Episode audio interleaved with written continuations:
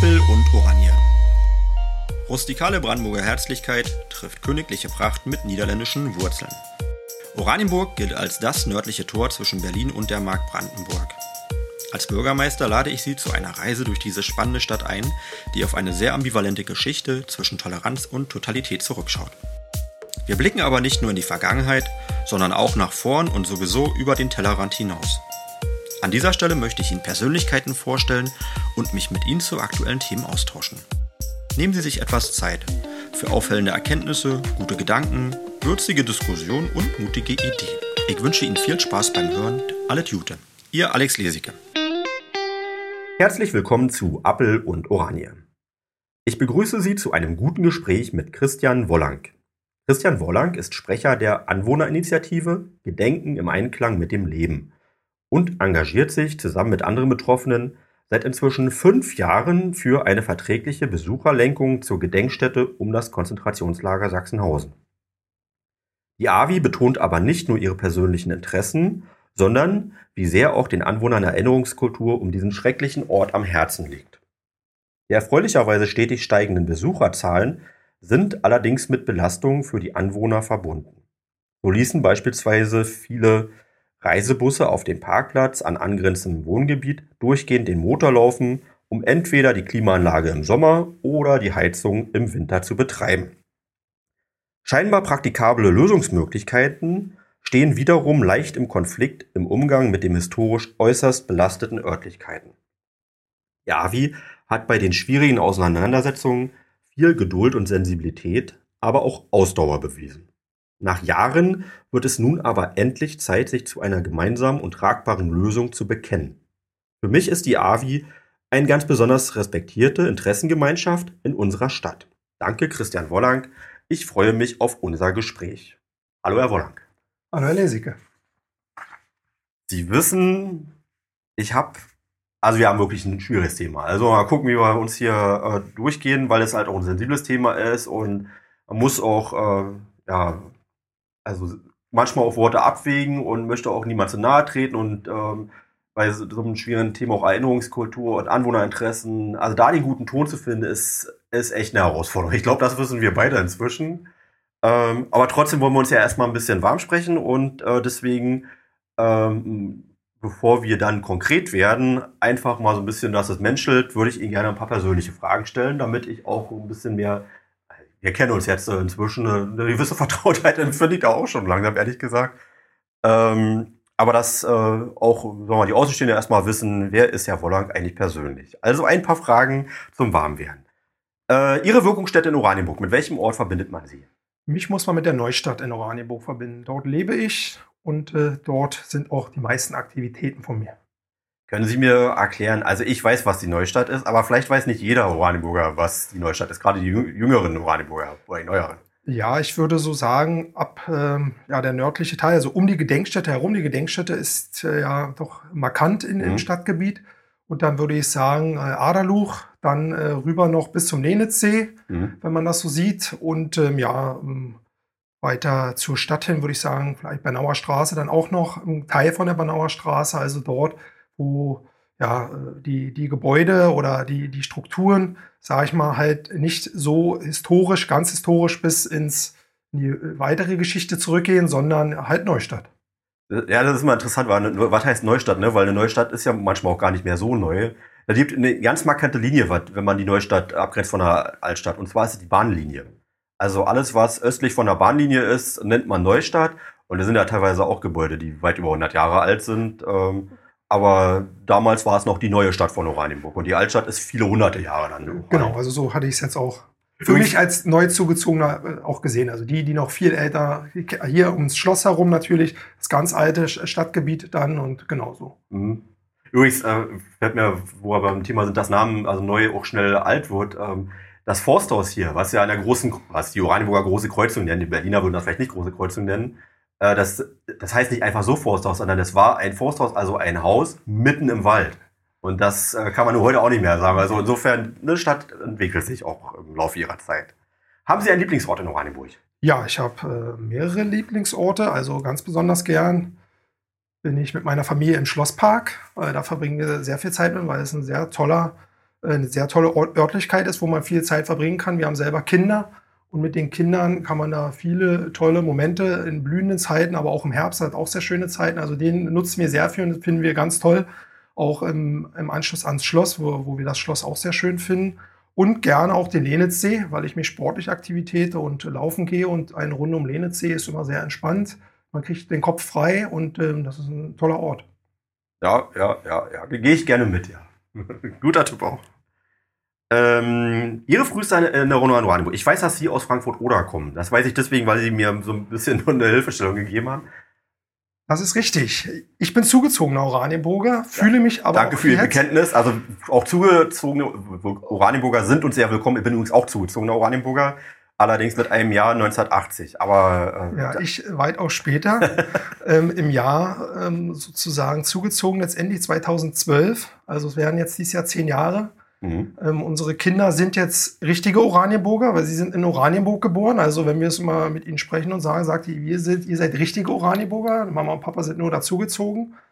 Und ähm, ja, wir fühlen uns wohl, wir identifizieren uns mit der Stadt. Wir haben diesen Schritt aus Berlin raus nie, nie äh, ja, äh, in Frage gestellt. Wir fühlen uns sehr wohl, wie wir jetzt hier leben. Wir hatten vorher in Berlin Mitte wirklich gelebt, in einer Wohnung, haben uns jetzt hier vor zehn Jahren dann ein Häuschen gebaut und äh, das war auch unser erster Punkt. Wir wollten aus Berlin raus und haben dann geschaut, äh, ja, Speckgürtel außenrum und dann hatten wir geguckt, was ist gut angelegt, an, angebunden an Berlin und auch was, was hat eine gute Infrastruktur. Und da war Oranienburg mit einem Kino, mit einem Erlebniswelt, die Turm, wo man auch mit den Kindern dann hingehen kann, mit dem Schlosspark, mit dem Schloss, aber auch die Gedenkstätte, auch der historische Ort ähm, hatte uns dann Interesse geweckt und ähm, dann haben wir uns dafür entschieden, weil wir weiterhin in Berlin arbeiten und reinpendeln mit dem Zug. Da haben wir eine optimale Anbindung mit der S-Bahn oder mit dem Regionalexpress, sodass dann die Entscheidung auf Oranienburg gefallen ist, wir, wie gesagt, die noch nie bereut haben. Übrigens ein ganz klassischer Lebensweg für Oranienburger. Also die meisten sind ja, also es sind anders als in anderen Städten, wo man sagen kann, in der siebten Generation wohnen hier schon Leute mit dem und dem Namen der typische Oranienburger ist ein zugezogener Oranienburger. Und bleibt aber sicherlich. Also ich hoffe, dass es so ist. Also wir, wie gesagt. Tendenziell, haben, tendenziell genau. wären wir ja mehr als weniger. Ja. Genau, genau. Also von daher ist das äh, toll so und wie gesagt, wir werden gerne weiter hier leben. Ich habe so einen Blog, den lokalpatriotischen Werbespot nenne ich den. Also so einen kleinen Tipp irgendwie, irgendwas, was mal verdient hätte, positiv erwähnt zu werden. Genau, da liegt mir sehr an Herzen. Ähm, das ist in Wensickendorf ein, die Tiernotrettung oder die Wildtierrettung Tiernothilfe und das, äh, der Gnadenhof Wensickendorf mhm. ist ein eingetragener Verein, der sich engagiert für Tiere. Wenn Tiere, äh, Wildtiere verletzt werden, können sie, werden sie dort aufgenommen, wieder gepflegt und wenn sie wieder ausgewildert werden können, werden sie auch ausgewildert. Hunde, die krank sind, bekommen da ist ein Gnadenhof oder ein Hospiz und äh, den unterstütze ich selber gern mit Spenden und auch in unserer Schule oder in der Schule, wo mein Sohn geht, haben wir auch eine Spendenaktion organisiert, dass dort in Kontakt und mit Absprache vom Verein geschaut wurde Ende letzten Jahres, wie kann der Verein unterstützt werden mit Sachgegenständen. Und da geht es los von äh, Besen, Handfeger, Müllschippe über Streu für die Tiere, Fressen, Hunde, Katzen. Also wenn man äh, dort helfen will, und das ist eine tolle Sache, die unterstütze ich und dafür möchte ich gerne werben. Ja, wunderbar. Wir haben übrigens ganz viel auch mit denen zu tun gehabt, gerade in den letzten Jahren, weil die sind ja noch gar nicht so lange an der Stelle. Genau, die sind ja umgezogen. Sie hatten nach eine neue äh, Örtlichkeit gesucht. Da gab es auch ein bisschen hin und her, aber jetzt haben sie glücklicherweise eine gefunden und äh, wie gesagt, schwere, schwere Zeiten auch durchstanden und auch die Corona-Zeit war natürlich ja. auch für den Verein schwer und von daher, wenn sich da jemand findet und sagt, Mensch, das ist eine tolle Sache, die möchte ich unterstützen, kann ich nur verwerben. Und wenn man Gnadenhof Wensickendorf eingibt. Äh, genau, da findet man die Internetseite und da kann man sehen, wie man mit sachdienlichen oder auch mit äh, Geldspenden gerne unterstützen kann. Ja, Geld ist auch immer gerne. Genau. Und auch genau. Manpower. Dann genau, auch das kann man auch. Genau, ich denke auch die Hunde, das haben wir selber noch nicht, weil wir haben zwar selber einen Hund, aber sind durch unsere Kinder natürlich auch eingebunden, mhm. ähm, aber auch bestimmt Gassi-Runden oder dass man dorthin geht und unterstützt. Ähm, da wird bestimmt auch diese Hilfe gerne angenommen. Okay, danke. Ähm, haben Sie ein Lebensmotto, eine Regel Nummer eins?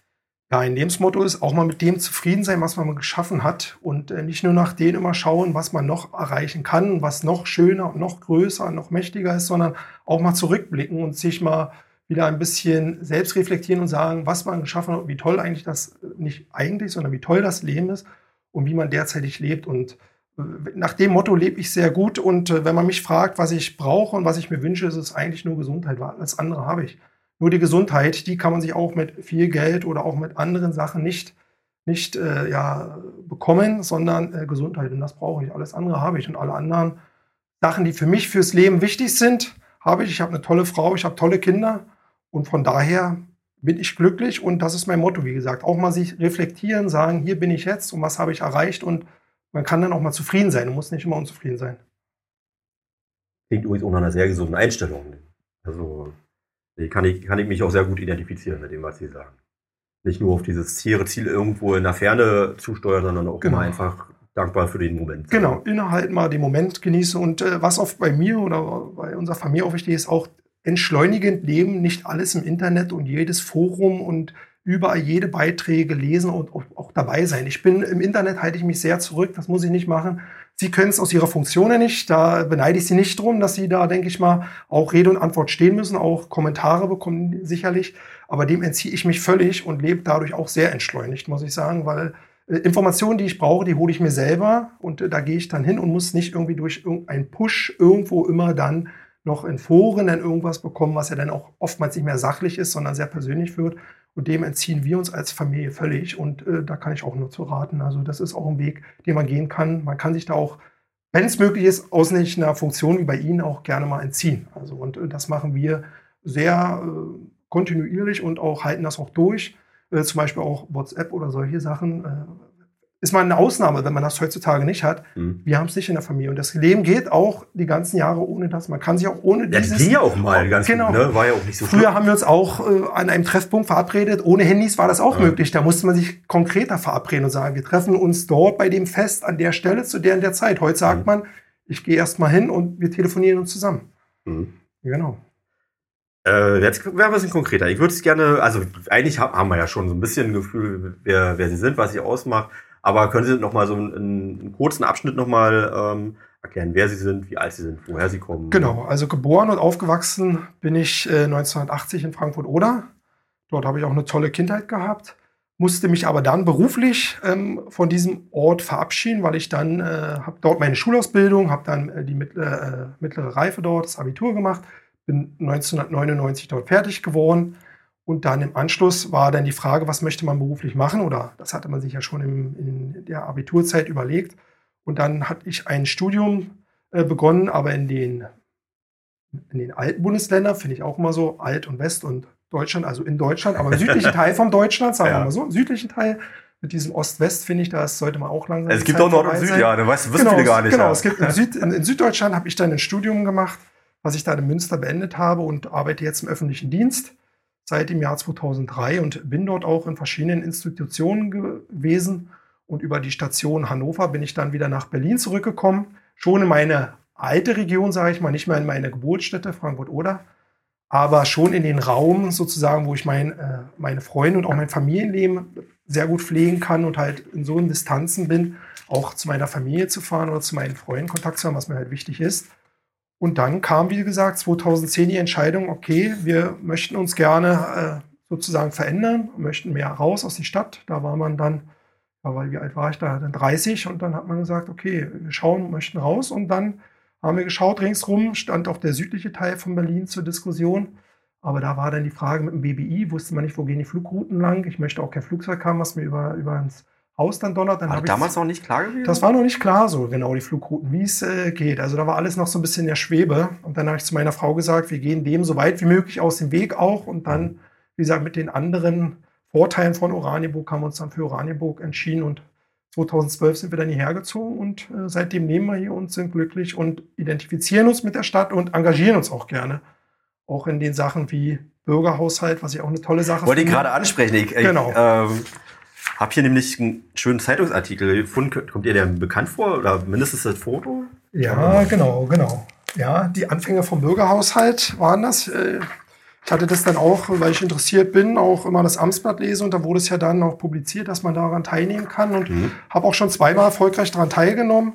Auch hier eine Sache am Schloss, dass ich den Schlossinnenhof zwischen den beiden Gebäudeteilen immer so ein bisschen ja trist und ein bisschen grau fand mhm. und dann hatte dann den Vorschlag, weil ich auch dachte, wenn die ja Paare heiraten und auch schöne Fotos mit dem Schloss machen, mhm. ist ja auch der Innenhofbereich auch manchmal eine schöne Perspektive und fand halt, könnte ein bisschen grün aufgewertet werden.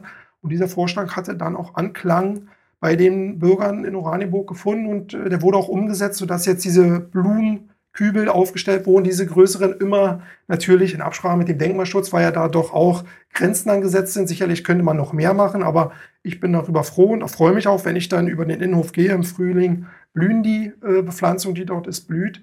Und im Herbst äh, färben sich die Blätter. Also ich finde es toll, dass es geklappt hat.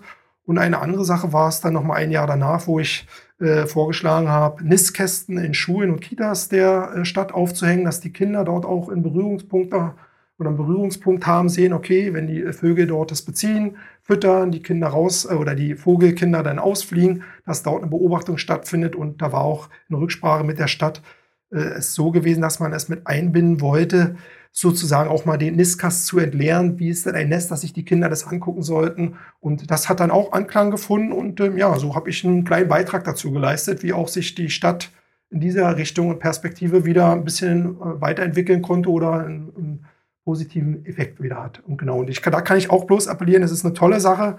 Man sollte da äh, das nutzen, die Bürgerbeteiligung, weil ähm, Meckern ist schnell, wenn man immer sagt, ja, die Stadt und die Stadtverwaltung macht, aber da hat man wirklich eine gute Möglichkeit, um seine Wünsche und Vorstellungen einzubringen. Nicht jede kann umgesetzt werden, aber das haben ja dann die Bürger die Möglichkeit, dass sich da Mehrheiten finden. Von daher kann ich da nur bewerben und das finde ich eine tolle Sache.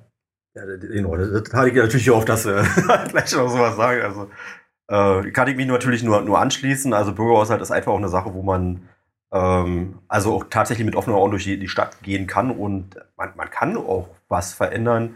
Und zwar auch mit richtig mit Budget. Also inzwischen über 25.000 Euro für, dafür eine Maßnahme. Also es gibt eine Grenze. Also natürlich Millionen Vorschläge, die müssen dann doch irgendwie mit der Stadtverordnetenversammlung ein bisschen genauer besprochen werden. Äh, aber das funktioniert und zwar auch noch in Lebzeiten. Also genau, die Umsetzung, wie gesagt, kann man ja auch nachverfolgen. Man wird man auch dort mit eingebunden. Und ich sag mal ja, und selbst wenn es vielleicht dann nicht äh, oder abgelehnt wird von der Stadt in erster Linie, weil es vielleicht eine Budgetgrenze ist, mhm. habe ich aber auch schon wahrgenommen, dass sie es ja trotzdem dann mitnehmen und probieren Klar. vielleicht dann trot trotzdem auch die Stadtversammlung dann einzubringen. Wenn jetzt mal eine Grenze, sie wissen aber erstmal, wo liegen die Interessen der mhm. Anwohner und das ist ja auch schon mal wichtig, wo sie dann als Stadtverwaltung und sie als Bürgermeister sehen, okay, da ist ein Interesse und das sollten wir mal prüfen, noch nähergehend auch, wenn vielleicht manchmal der Kostenrahmen gesprengt wird, aber dann trotzdem es noch eingebracht wird und trotzdem umgesetzt werden kann. Und das finde ich auch eine tolle Sache. Das, das, ist ja auch ein bisschen auch die Idee vom Bürgerhaushalt, einfach äh, die Leute, also wir haben 47.500, noch ein paar mehr inzwischen Oranienburgerinnen und Oranienburger. Und die sehen natürlich ganz, ganz anders die, die Stadt, also haben viel mehr Perspektiven und auch viel mehr Wahrnehmung und sehen nicht immer das Gleiche, sind vielleicht auch die Betriebssplit an der einen oder anderen Stelle und einfach ist es auch ein riesengroßes großes Stadtgebiet. Äh, und, und die Idee noch einfach einzusammeln, das ist quasi die freundliche Einladung. Und funktioniert ja, wie Sie gerade erklärt genau. haben. Äh, genau, jetzt, jetzt sind wir schon in Oranienburg angekommen. Also ich darf Ihnen erstmal gratulieren, zehn Jahre Oranienburg. Ähm, äh, da, da freue ich mich äh, sehr mit Ihnen und äh, über Ihnen und über Ihre Entscheidung. Und äh, ich weiß nicht, ob ich Ihnen dazu gratulieren darf. Fünf Jahre AVI. Also erstmal ja danke für Ihr lang, langes anhaltendes Engagement. Aber fünf Jahre ist eine lange Zeit. Äh, haben Sie sich vorgestellt, dass so eine Anwendungsinitiative so lange sich engagieren kann oder muss? Kann und muss. Schöner wäre es natürlich gewesen, äh, wenn es schneller gegangen wäre. Das mhm. ist natürlich klar. Äh, würden wir uns schon freuen, wenn heutzutage schon die Lösung da wäre oder schon in der Umsetzung wäre. Sicherlich. Ähm, aber man muss dazu auch sagen, ich selber bin im öffentlichen Dienst und ich weiß auch. Äh, Ach, Sie, ja, natürlich, ja. Dann wissen Sie das doch mal. Ich, ich weiß, genau. Also ich weiß auch das, was länger dauert. Und äh, selbst wenn man es dann vielleicht beschlossen hat und sagt, okay, ähm, es soll so sein, dann gibt's noch die Sachen, äh, Einwärmen der Mittel, das kommt auch noch, da muss ein Haushalt aufgestellt werden, muss mal gucken, was kostet das.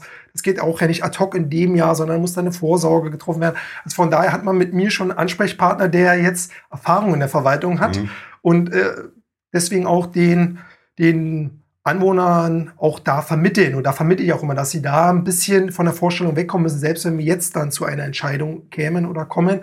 Auch die wird nicht in einem halben Jahr umgesetzt werden, sondern da wird man einen Zeithorizont brauchen muss. Der muss halt klar definiert sein, dass man dann sehen kann, okay, bis dann und dann in einem Jahr soll die Lösung, der Teil der Lösung umgesetzt sein. Mhm. Und bis dann sind wir endgültig, dass die Anwohner eine Perspektive haben und sehen, okay, in dem Zeitpunkt und spätestens dann, ich sag mal eine Zahl, zwei Jahre, ist dann wirklich die endgültige Lösung dann tatsächlich äh, erfolgt und umgesetzt. Ja. Und äh, von daher sicherlich in, in Gedenkstätte. Wir haben uns auch mit anderen AWIs äh, in Verbindung gesetzt. AWI heißt Anwohnerinitiative. Genau, wir, wir haben uns nicht bewusst nicht BWI, also oder BI, Bürgerinitiative, ja. gibt es ja auch viele, haben sich jetzt auch wieder mehr gegründet. Finde ich auch eine tolle Möglichkeit, um sich zu beteiligen, sich da zu organisieren. Aber wir haben speziell wirklich Anwohner, weil wir sehr begrenzt auf den Anwohnern sind. Also uns ja. würde es jetzt nichts bringen oder wir wollten es nicht, dass ich jetzt selbst, wenn jemand sagt, okay, ich unterstütze das unbedingt, aber der vielleicht aus Süd kommt, der zwar sagt, ja, es ist wichtig, aber wir sagen eher, die Mitglieder sollen wirklich die Betroffenen jetzt ringsrum sein, weil sonst hätten wir dann eher eine Bürgerinitiative, wo wir dann offener noch gewesen wären. Aber wir sagen, es ist ein lokales Problem, das die Infrastruktur dort um die Denkstätte betrifft. Diese Anwohnerstraßen, die dort unmittelbar sind, das heißt Schäferweg, Straße der Nation und Stra äh, Donani-Straße mhm. und auch der Sandhausener Weg, den sollte man nicht vergessen. Das ist ja die mhm. kleine Straße an der Kita lang, wo ähm, manchmal auch ein Bus durchfährt, der dann ortsunkundig ist und auch da selbst die Busse durchfahren. Mhm. Und von daher haben wir halt bewusst AWI Anwohnerinitiative uns äh, da für diese Form entschieden, um sozusagen klarzumachen, es ist lokal und äh, auch aus diesen Straßen haben wir auch unsere Mitglieder. So muss man es auch sagen. Okay. Ähm Sie haben einen sehr bemerkenswerten Namen, Gedenken im Einklang mit dem Leben. Wie sind Sie auf den Namen gekommen und was soll, wollen Sie damit zum Ausdruck bringen? Genau, also wir hatten dann ja mit den Anwohnern uns verständigt oder äh, mit Frau Krienke, Frau Krienke und ich, muss man sagen, sind dort die die, die Organisation der Anwohnerinitiative mhm. übernommen haben. Und äh, ohne Frau Krienke würde ich das auch nicht schaffen. Also auch ihr gebührt mein Dank Sie hält mir oftmals den Rücken frei, ähm, arbeitet schon gewisse Sachen aus, wo ich dann nochmal drüber schaue. Also da stimmen wir uns sehr viel ab. Wenn es jetzt nur an einer Person hängen bleiben würde, wäre das auch für mich nicht machbar. Also da wird das verteilt, muss man sagen. Kann man schon sagen, Sie beide sind das Gesicht oder die Gesichter? Genau, nach außen. Nach äh, außen wie ne? gesagt, jede Straße hat dennoch einen eigenen Sprecher, weil wir natürlich auch die, die, Sachen kommunizieren müssen in die Straßen und natürlich ein Anwohner, der in der Straße Nation wohnt, der hat noch, noch besseren Kontakt zu seinen Nachbarn als jetzt ich, der in, in einer anderen Anliegerstraße wohnt. Von daher ist es so schon ein bisschen aufgeteilt, wenn auch mal Zettel verteilt werden müssen in die Briefkästen, um die Anwohner für eine Anwohnerversammlung einzuladen. Das geben wir dann den Straßensprechern in dem Sinne, der dann die Zettel darauf verteilt, so dass das alles auch ein bisschen verteilt ist und nicht nur wirklich die komplette Arbeit bei Frau Krinke und mir hängen bleiben.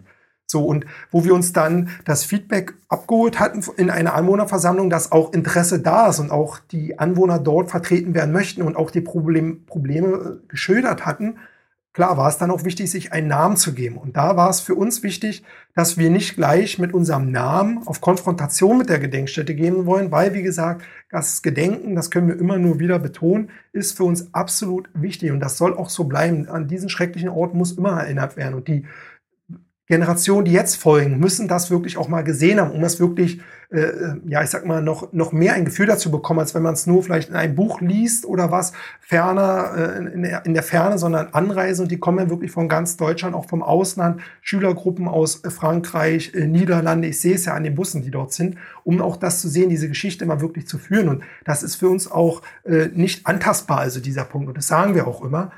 Aber wir wollten auch mit unserem Namen sagen, dass halt da eine Unwucht ist. Also es ist kein Einklang mehr da. Durch die steigenden Besucherzahlen, die einfach mal seit den 90er Jahren dann auch sind, da war man mal von ausgegangen von 120 bis 150.000 Besucher im Jahr. 170 hatte irgendwie, aber gut. 170 so. Deutlich oder 200. Genau, da, ne? darauf basiert das Konzept, wie diese Gedenkstätte innen aufgebaut ist, die mhm. Führung und auch wie die anreisenden Gedenkstätten oder die Besucher dort hingeführt werden sollen. Also entweder per S-Bahn, per Bus, per öffentlichen Personennahverkehr oder per Pkw.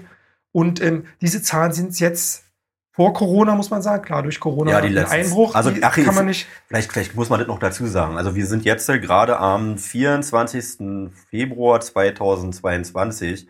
Und ehrlich gesagt, ich glaube, wir beide sind nur ein bisschen angefasst. Das ist genau der Tag. Also heute Morgen, also gerade eben haben wir realisiert, dass es einen Angriff auf die Ukraine gibt. Äh, der wurde jetzt in den letzten ja, zwei Wochen hat sich abgezeichnet, äh, aber ich ehrlich gesagt, das, was jetzt gerade passiert in diesen Stunden, habe ich nicht ernsthaft irgendwie in Betracht gezogen. Also das ist gerade so der, der zeitliche Kontext.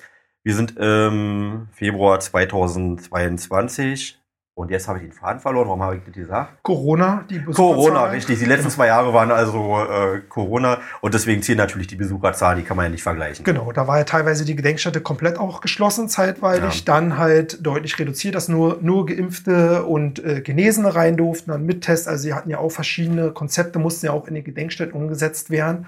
Von daher waren, sind diese Zeit nicht vergleichbar. Aber wenn wir jetzt, sagen wir mal, 2019, Ende 2019 oder so gehen, das war ja das normale Jahr noch in Anführungsstrichen, da kann man sagen, so Besucher 700 bis 750.000. Und das ist natürlich ja. eine andere Zahl zu das zu der Zeit, wie ein Konzept aufgebaut ist, wo ein Konzept vorgesehen Mal vier war. kann man. Genau, sagen. genau. Und äh, von daher war unsere Forderung auch, dieses Konzept dann anzupassen. Man muss sich halt der Realität stellen. So. Und um aber trotzdem immer zu sagen, wir wollen, wie gesagt, diese Arbeit, die wir völlig respektieren und auch diesen Ort, war es für uns wichtig, das im Namen schon wieder zu spiegeln. Und deswegen haben wir bewusst gewählt, diesen Namen Gedenken im Einklang mit dem Leben, weil dieses, dieser Einklang mit dem Leben, der ist halt nicht mehr da. Das Gedenken prägt derzeit die Straßen ringsrum, der Verkehr dazu, sage ich mal, also zu der Gedenkstätte. Wenn dort Busse in den Anliegerstraßen, die alle mit 30 km/h zu befahren sind, dann Busse dort mit 40, 45, 50. Wir haben ja Geschwindigkeitsmesser, die hat ja dankenswerterweise die Stadt auch angebracht. Ich würde ich würd dazu später gerne okay, kommen. Genau. also von daher, kurz gefasst, wie gesagt, das war uns wichtig, um auch der Gedenkstätte klarzumachen, wir wollen einen Einklang. Wir wollen nicht irgendwie, dass da was, was etwas wegkommt in dem Sinne, sondern wir möchten, dass ein Einklang herrscht zwischen dem Leben und dem Gedenken und das spiegelt sich schon im Namen wieder. Sehr gut. Also ich sage deswegen später, äh, weil äh, ich glaube, man darf nicht voraussetzen oder kann nicht voraussetzen, dass jeder sich darüber im Klaren ist, was bedeutet eigentlich KZ Sachsenhausen. Und äh, deswegen würde ich gerne sowieso noch mal eine extra Folge dazu machen, um einfach genau das in der Tiefe vielleicht mit Herrn Dr. Dricol zu besprechen. Jetzt ist quasi eine Einladung hier, ohne dass er jetzt von seinem Glück weiß. Äh, also das schließt sich irgendwann mal an. Äh, vielleicht in der Konstellation, vielleicht in einer anderen, wo wir das mal in der Tiefe besprechen. Aber mindestens, dass wir vielleicht mal versuchen, laienhaft zu erklären. Was sind jetzt eigentlich so die Themen mit der Gedenkstätte. Also was bedeutet dieser Ort? Äh, das sollten wir auf jeden Fall an der Stelle, also das, man kann nur die Diskussion insgesamt verstehen, wenn wir uns das ein bisschen intensiver klar machen. Ähm, also, ich würde jetzt mal anfangen und dann äh, befruchten wir uns, also und äh, erklären mal ein bisschen. Also es gibt ein, äh, gibt die das äh, alte KZ Oranienburg. Das ist darf man nicht verwechseln mit dem KZ Sachsenhausen. Das KZ Oranienburg, das war in der Berliner Straße und alles, was davon noch übrig gewesen, äh, übrig ist, ist eine, äh, eine Mauer. Und äh, das war im Prinzip eher ein äh, Lager, wo politische Gefangene nach Machtübernahme der Nazis im Jahr 1933 insbesondere inhaftiert wurden. Kann man überhaupt nicht vergleichen mit dem, was später kam. Das KZ äh, Sachsenhausen wiederum wurde 1936.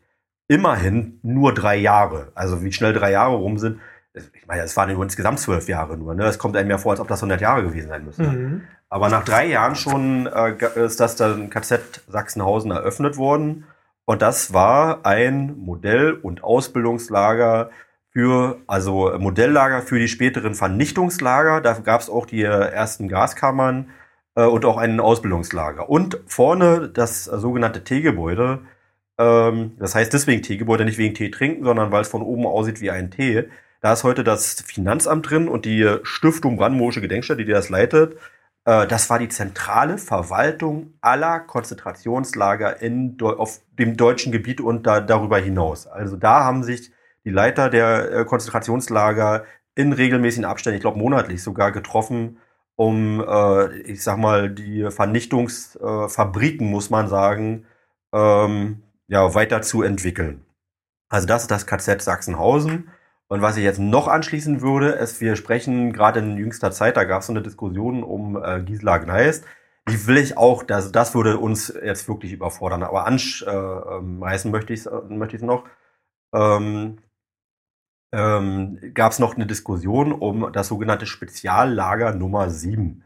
Das Speziallager ist äh, im Prinzip auf dem gleichen Gebiet, also ungefähr auf dem gleichen Gebiet äh, gewesen wie das Konzentrationslager. Das ja 1945 natürlich mit dem Ende der Nazi-Herrschaft ähm, aufgelöst wurde, aber das, die Räumlichkeiten wurden weiter benutzt und zwar durch, äh, naja, ich sag mal, durch das äh, stalinistische Regime. Also da wurden ähm, Menschen wiederum inhaftiert, und zwar 1950.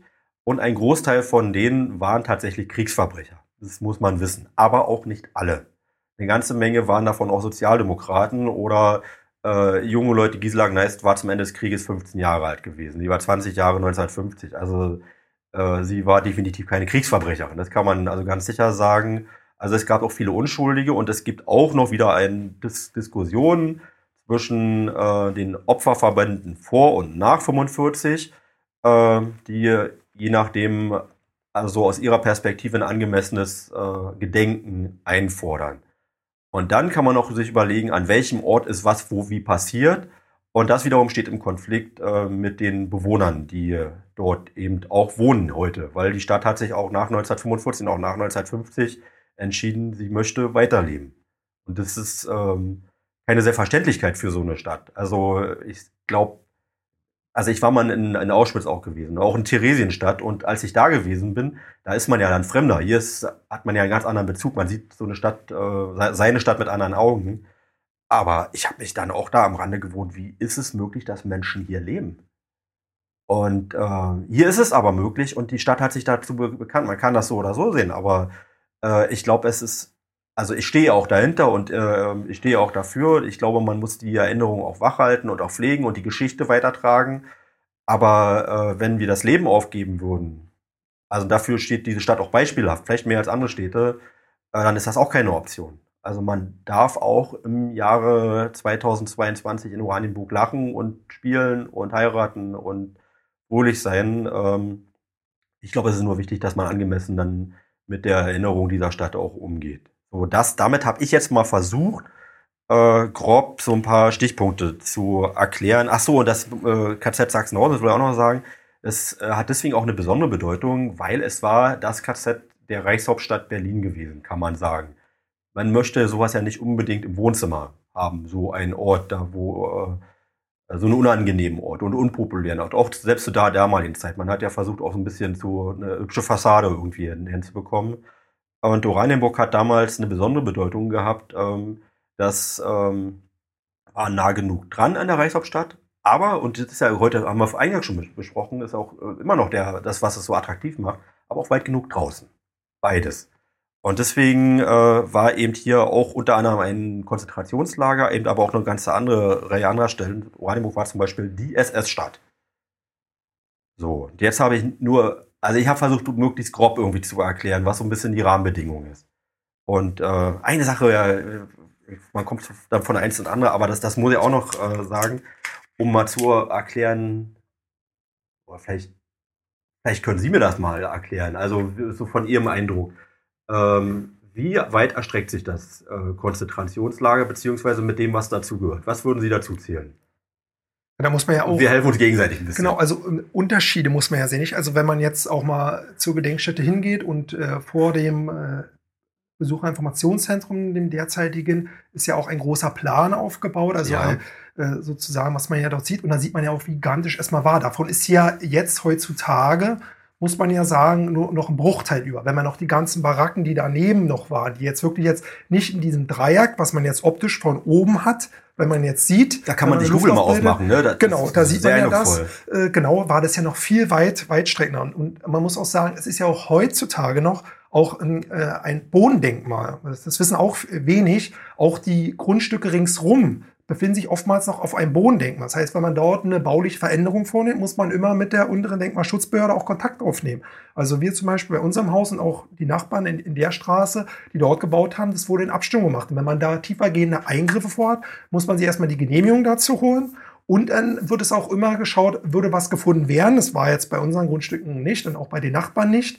Dann würde es auch archäologisch behandelt werden müssen. Also dann würde auch doch, bei Ihrem Grundstück, also Sie genau, wohnen in der Ecke noch, am Schäferweg, das genau, ist ja Neubau. Genau, genau. Da, muss, genau. da ist immer noch Bodendenkmal. Es ist noch eine, eine letzte Ecke, nicht unser komplettes Grundstück. Die Grundstücke jetzt, muss man sagen, wenn man jetzt den Schäferweg hochfährt, zum Gewerbehof hin, alles, was sich dann, was mhm. sich der Gedenkstätte nähert, ist alles ein Bodendenkmal. Also wir sind so die letzte Ecke von unserem Grundstück, hat noch ein bisschen was drin. Drei für des Grundstücks ist nicht mehr Bodendenkmal, aber darüber, also da der Teil, der jetzt zur Gedenkstätte dann hingeht, Gewerbehof und dann die Garagen und alles da, da ist, da ist ein, ist ein Bodendenkmal drin. Das, das wusste, also wir wussten es dann beim, beim Kauf des Grundstücks, wird es ja ausgewiesen. ähm, was es auch für äh, Folgen hat, muss man sich natürlich auch dann mit be befassen. Aber von daher weiß man schon erstmal, was es für eine Dimension hatte. Und die Diskussion ja jetzt auch im neuen Wohngebiet Aderluch ist ja auch, weil es ja auch immer Außenstellen ja dann noch gab, nicht? An der Bahnstrecke, dann äh, hinten beim, bei, beim Havelbeton, dann der Bereich, nicht? Also von daher. Sogenannte Klinkerbecken. Genau, Klinkerbecken. Es gibt ja immer so Außenbereiche. Ob, es war jetzt nicht bis dahin vollkommen erschreckend, aber mhm. es ist ja ringsrum noch mit Außenbereichen und von daher kann man es derzeit momentan in der derzeitigen Stadt jetzt, wo man sagen könnte, okay, bis zu der Straße und jetzt ist auch Frage, was ist jetzt Lager? Zählt man jetzt Baracken, die jetzt nicht mehr da drin, aber eine Funktion dafür ja hatten, zählt man die mit zu oder nicht. Also wer da mal wirklich einen Eindruck haben möchte, dem kann ich wirklich empfehlen, vor diesem Besuch Informationszentrum zu gehen. Da kann man ja jeder Tag, jeder, zu jeder Zeit hingehen. Das ist nicht eingezäunt, ist immer zugänglich. Und dann sieht man mal die Dimension, was es mal hatte mit den ganz nahen. Und von da ist es jetzt nur noch, wenn man sieht, wirklich ein, ein Bruchteil, also deutlich reduziert übrig. Also wenn man sich, wenn man dann ganz äh, streng ist mit den Dimensionen, dann muss man sagen, das komplette Stadtgebiet ist eigentlich historisch belastet.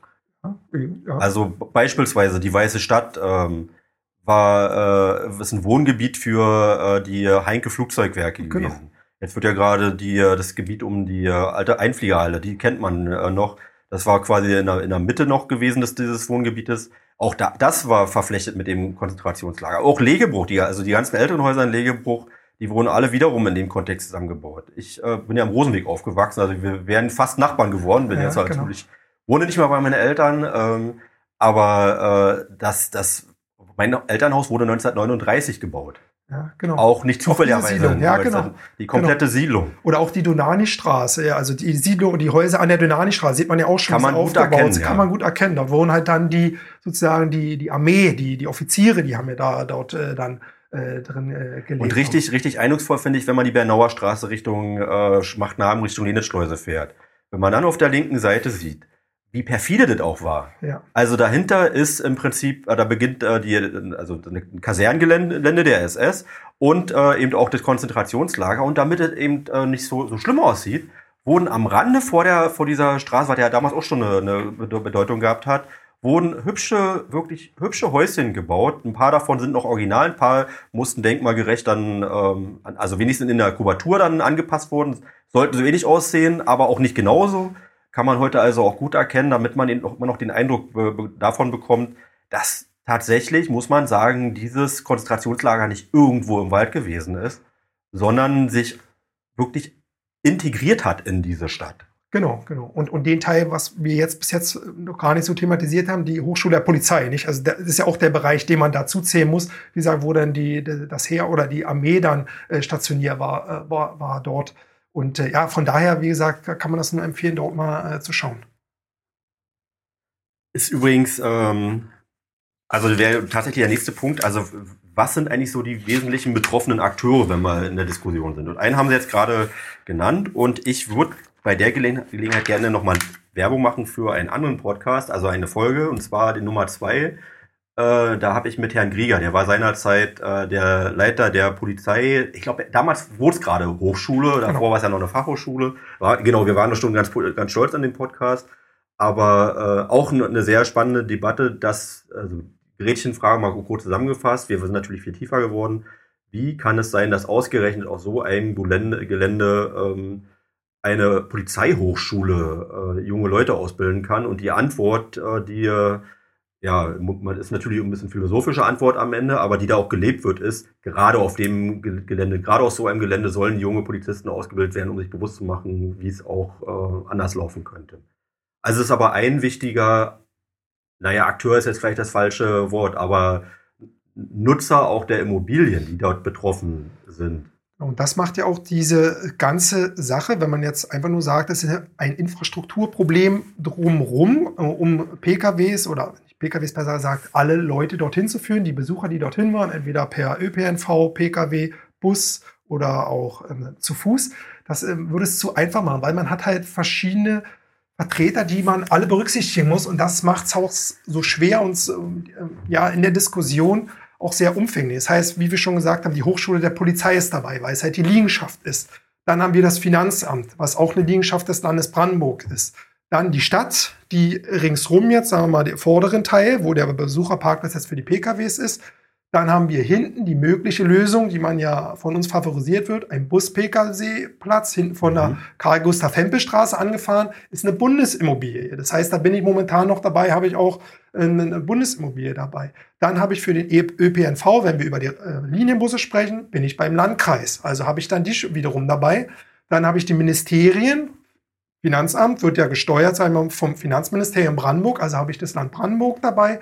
Ich habe die Stiftung, Brandenburgische Gedenkstätten habe ich dabei. Ich habe dieses internationale Sachsenhause-Komitee, also die Opferverbände, die absolut wichtig sind, die da auch mitreden wollen, mit denen wir aber auch schon Kontakt haben und auch mit denen mhm. Kontakt pflegen. Und ähm, ja, wen haben wir jetzt noch vergessen? Also da merkt man mal, was die. Also bei der Stiftung würde ich, würde ich also den Punkt würde ich gerne noch ein bisschen herausarbeiten. Also Tatsache, äh, also das macht es auch kompliziert, weil es immer schon, wenn man einen äh, irgendwie äh, packen kann und sagen, so jetzt mach mal. So einfach ist es leider nicht. Nein. Viele Oktober und äh, auch nicht, nicht irgendwer. Ähm, die Stiftung Brandenburgische Gedenkstätte. Nur mal zur Erläuterung. Also auch den Teil würde ich gerne mal an einer anderen Stelle mal ein bisschen tiefer rausarbeiten. Aber ich vers wir versuchen es mal so zu erklären, wie wir es ein bisschen leinhaft vielleicht. Also die Stiftung Brandenburgische äh, Gedenkstätten, die ähm, organisiert oder betreut äh, nicht nur das KZ Sachsenhausen, sondern grundsätzlich äh, die Erinnerungsorte, ehemalige Konzentrationslager im Land Brandenburg. Und äh, die, deren Zentrale ist auch im T-Gebäude, was ich gerade angesprochen hatte, wo auf der einen Seite das Finanzamt ähm, äh, äh, ja eine, eine, eine Stelle hat. Daneben ist ja auch jetzt gerade ein Neubau entstanden. Der sieht, äh, war auch eine sehr spannende Diskussion, weil der Neubau, man fragt sich, warum fügt sich das nicht ein? Das war gerade vom Denkmalschutz so gewollt, dass man deutlich sehen soll, sollen können, also der Außenstehender, dass das nichts zu tun hat mit dem historischen Ort, äh, aber auch ein Zugeständnis dafür, dass an der Stelle sich man auch weiterentwickeln will. Also das Finanzamt ist auch mit da, dabei. Und die Stiftung Brandenburgische Gedenkstätte muss man auch mal äh, erläutern, äh, die müssen sich auch rechtfertigen sehr intensiv sogar rechtfertigen. Also der, wenn, wenn äh, ich zum Beispiel als Bürgermeister mich mit Herrn Dr. Dricol zusammensetze und wir überlegen, was wäre denn praktikabel, dann ist das schon mal nicht schlecht. Und es ist auch wichtig, dass man eine Orientierung hat. Aber ich auf meiner Seite habe Gremien und auch Bürger, vor denen ich mich rechtfertigen muss. Er aber auch. Und zwar auf der einen Seite das sogenannte Internationale Sachsenhausen-Komitee ISK. Das sind ähm, man also beschrieben grob äh, Interessenvertreter der äh, Opfer des äh, Konzentrationslagers, und zwar international eben. Also da sind ähm, teilweise, früher waren es eigentlich eher Überlebende gewesen, natürlich jetzt leben wir in einer, in einer Zeitenwende, also es gibt halt immer weniger Überlebende, äh, auch Nachfahren äh, vielleicht von denen oder äh, Wissenschaft, Wissenschaftler, äh, aber eben aus den verschiedenen Ländern, Ukraine, äh, Belgien, Niederlande, also wirklich, woher die Opfer kamen, die treffen sich regelmäßig dort und beraten da, über den Gedenkort und ähm, natürlich stehen wir da im engen Kontakt. Und das sind Diskussionen, die sind sehr schwierig und auch emotional, ne? also auch aufgrund der Betroffenheit. Und dann gibt's noch, äh, das wollte ich noch erwähnen, den Stiftungsrat. Äh, der Stiftungsrat versucht, das ein bisschen zu moderieren. Man kann den, das ISK vielleicht ein bisschen wie ein Aufsichtsrat sich vorstellen, ne? das, der Gedenkstätte. Und den Stiftungsrat ähm, das ist, die versuchen das ein bisschen zu, fachlich zu moderieren. Also der, die Kulturministerin des Landes Brandenburg, ist meine Schule gerade, die leitet äh, den Stiftungsrat und äh, da sind eben auch Experten, äh, Staatssekretäre oder Wissenschaftler, die ähm, ähm, mit Gedenkstättenarbeit zu tun haben in Berlin und Brandenburg oder auch der Leiter der Gedenkstätte.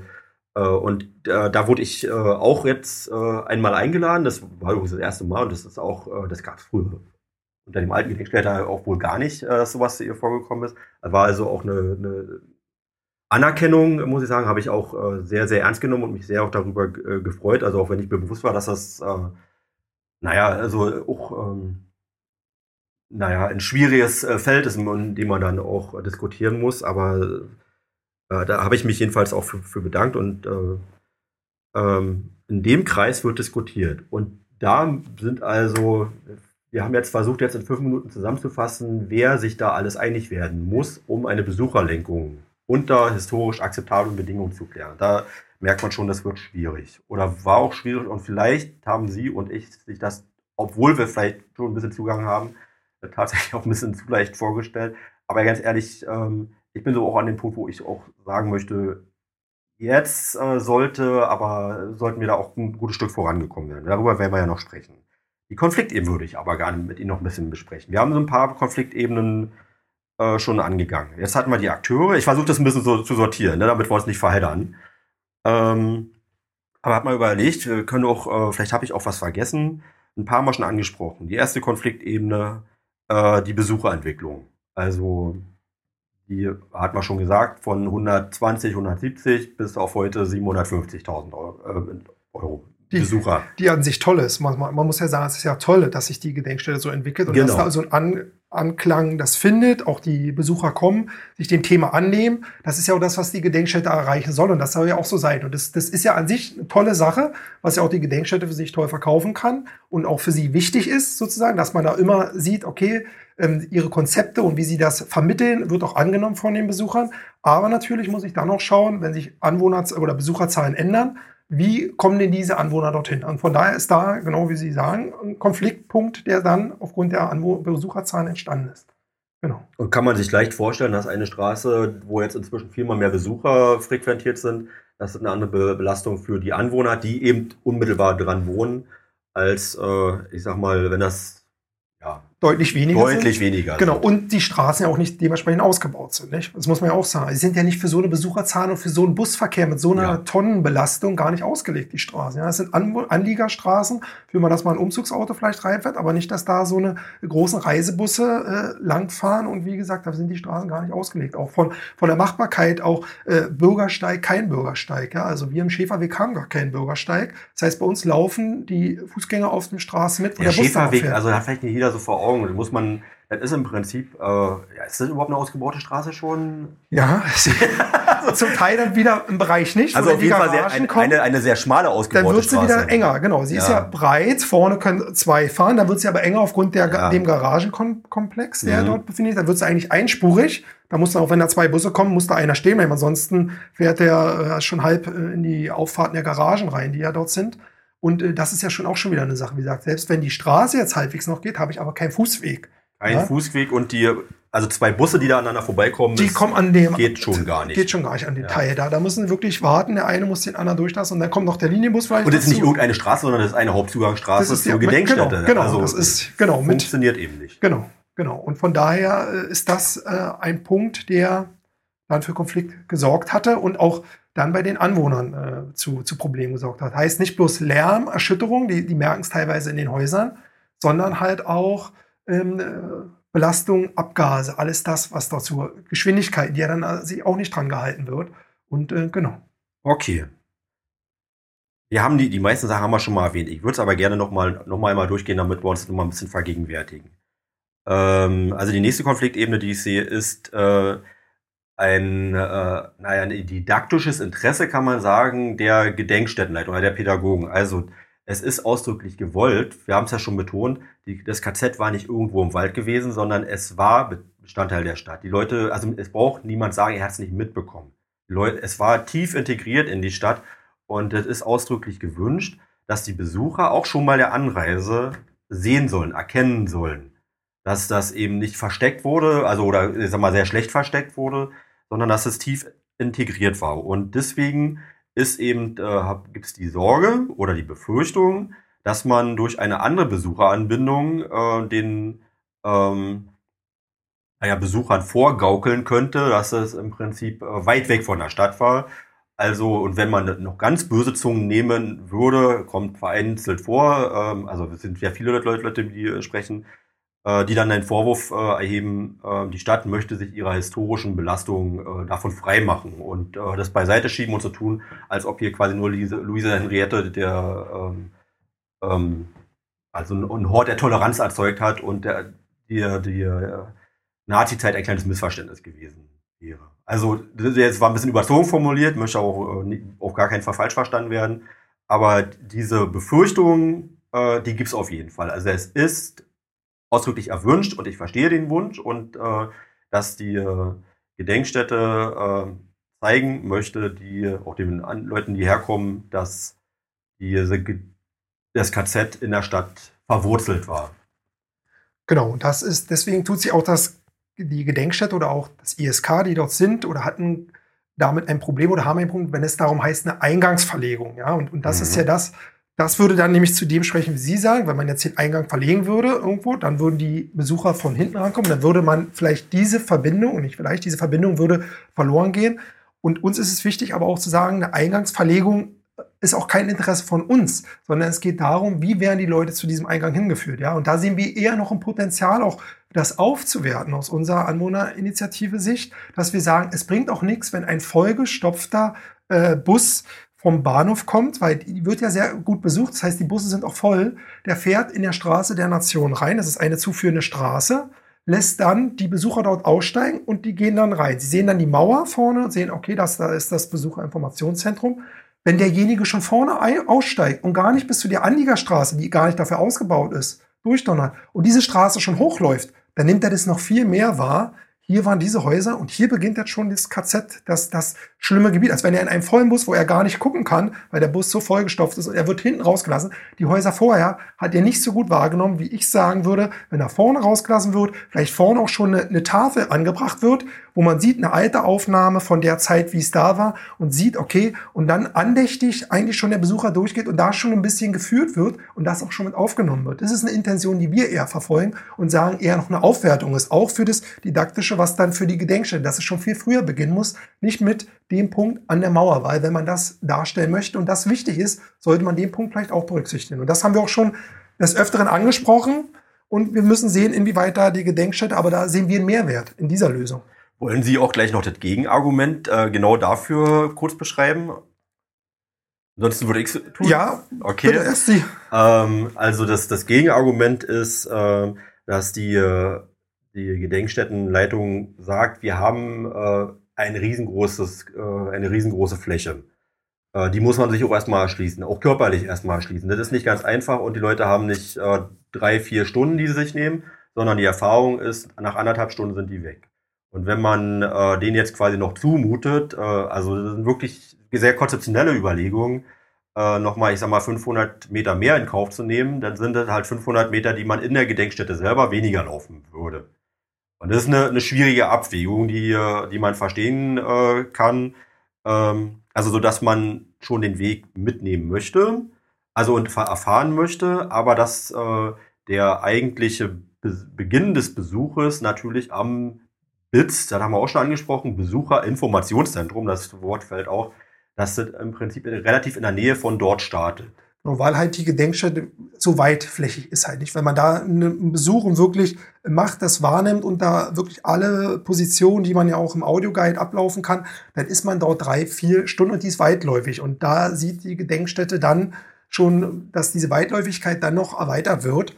Aber wie gesagt, wir sehen da auch Mehrwert drin, um wirklich diese, diese Verbindung, die da war, die man ja nicht absprechen möchte und die auch keiner auch auflösen möchte, sondern der Besucher soll sehen, dass es ein Teil der Stadt war und nicht irgendwo wie Sie schon sagten, im Wald war, sondern das kann man eher aufwerten. Nicht mit einem vollen Bus, der, wie gesagt, da hinten fährt. Also das ist so ein, so ein Punkt, wo man halt schauen muss und wo, wo soll es losgehen. Und, und da sind wir uns auch alle auch einig. Ne? Genau. Also und, und, und, und diesen Eingang, wie gesagt, da sind Sie und das kommunizieren wir auch immer wieder. Und ich denke, den Punkt konnte man jetzt auch, wo wir beim, wir waren auch bei einer Besprechung vom Internationalen Sachsenhausen-Komitee, mhm. das ISK war im Oktober letzten Jahres da und hat uns auch eingeladen, dass auch wirklich mal ein direkter Kontakt, Kontakt zwischen uns war Vorher hatten wir Kontakt mit dem, ähm, ja, mit dem Leiter sozusagen des ISK, also dem Vorsitzenden besser gesagt. Andreas Bayer. Hm. Äh, ja, für Deutschland, hm. aber auch international, Herrn Dick, Dick de Boeuf. Hm. Genau, mit dem hatten wir schriftlichen Kontakt und hatten da schon mal äh, Interesse bekundet, dass hm. wir uns mit ihnen wirklich austauschen wollen. Und diese Einladung sind wir gerne nachgekommen.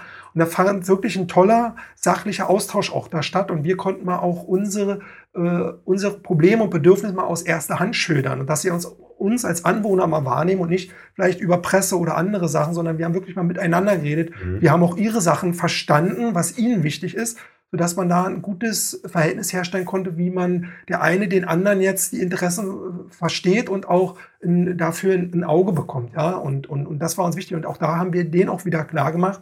Eine Eingangsverlegung ist nicht die Intention, die wir haben. Also von daher so, dass wir auch da die Ängste jetzt ein bisschen nehmen konnten oder weiternehmen konnten. Jetzt können wir gleich noch mal ein bisschen herausarbeiten, weil es tatsächlich auch eine, Gretchenfrage. Ähm, ich würde gerne, ich glaube, wir haben es wirklich schon im Prinzip beschrieben, aber ich würde es gerne noch mal kurz anschneiden. Also angemessener vorsichtiger Umgang mit den historisch belasteten Orten, also was das bedeutet, haben wir, glaube ich, schon besprochen.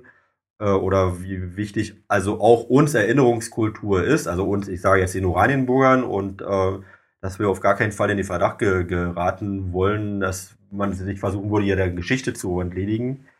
Ähm, die haben gerade noch mal beschrieben, äh, dass der Respekt gegenüber den Opfern, den Nachfahren, also wenn man den, den Vertretern des Internationalen Sachsen-Rosen-Komitee gegen, äh, gegenüber sitzt, dann ist man sich auch bewusst, also mit welchen, welcher Geschichte oder auch mit welchen Leuten, die auch zu tun haben, was sie geprägt hat, was sie motiviert hat. Und äh, das ist nicht so, was man jetzt Lachs beiseite macht, sondern das ist eine sehr, sehr ernsthafte und sagt, vielleicht nicht immer bei allen Beteiligten sachliche, aber ich glaube, an wesentlichen Akteuren schon eine sehr sachliche Debatte. Ähm, und jetzt, jetzt würde ich dann gerne auf das, das BITS auch nochmal ähm, zu sprechen bekommen, weil die nur, dass man mal nachvollziehen kann. Wir beschreiben jetzt nicht Lösungen. Wir können, können wir sowieso nicht, steht uns nicht zu. Wir versuchen mal so ein bisschen die letzten fünf Jahre mal reflektieren zu lassen. Und was waren so die, äh, naja, äh, wesentlichen Knackpunkte, worüber man diskutieren kann, ohne dass wir jetzt eine Lösung vorwegnehmen. Also und ein Punkt, deswegen haben Sie das auch gerade angesprochen, war der, äh, wo ist der Eingangsbereich zum ähm, ähm, Konzentrationslager, also zur heutigen Gedenkstätte. Und ähm, das BITS, da muss man sich vorstellen, wenn man an der Straße der Nation, am, äh, wenn man die bis zum Ende geht, beziehungsweise auch den Sandhausener Weg bis zum Ende geht, wo die sich äh, kreuzen, da ist ja also eine ja, durchlässige Mauer, also äh, da steht auch dran Gedenkstätte Sachsenhausen.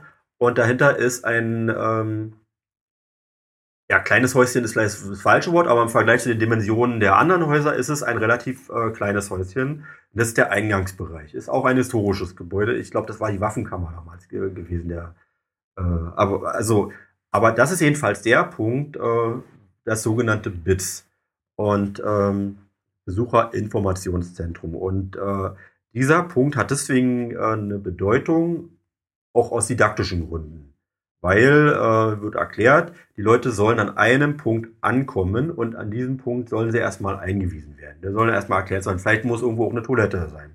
Vielleicht wollen sie auch was essen. Und vielleicht ein Audioguide, den möchte man broschüren.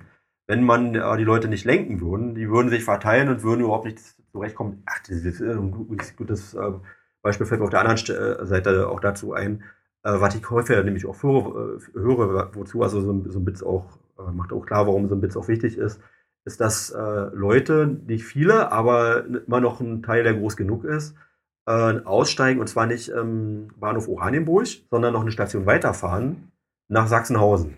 Weil sie der Meinung sind, das würde ja sicherlich dann auch der ähm, Ausgang sein, der zum Konzentrationslager führt.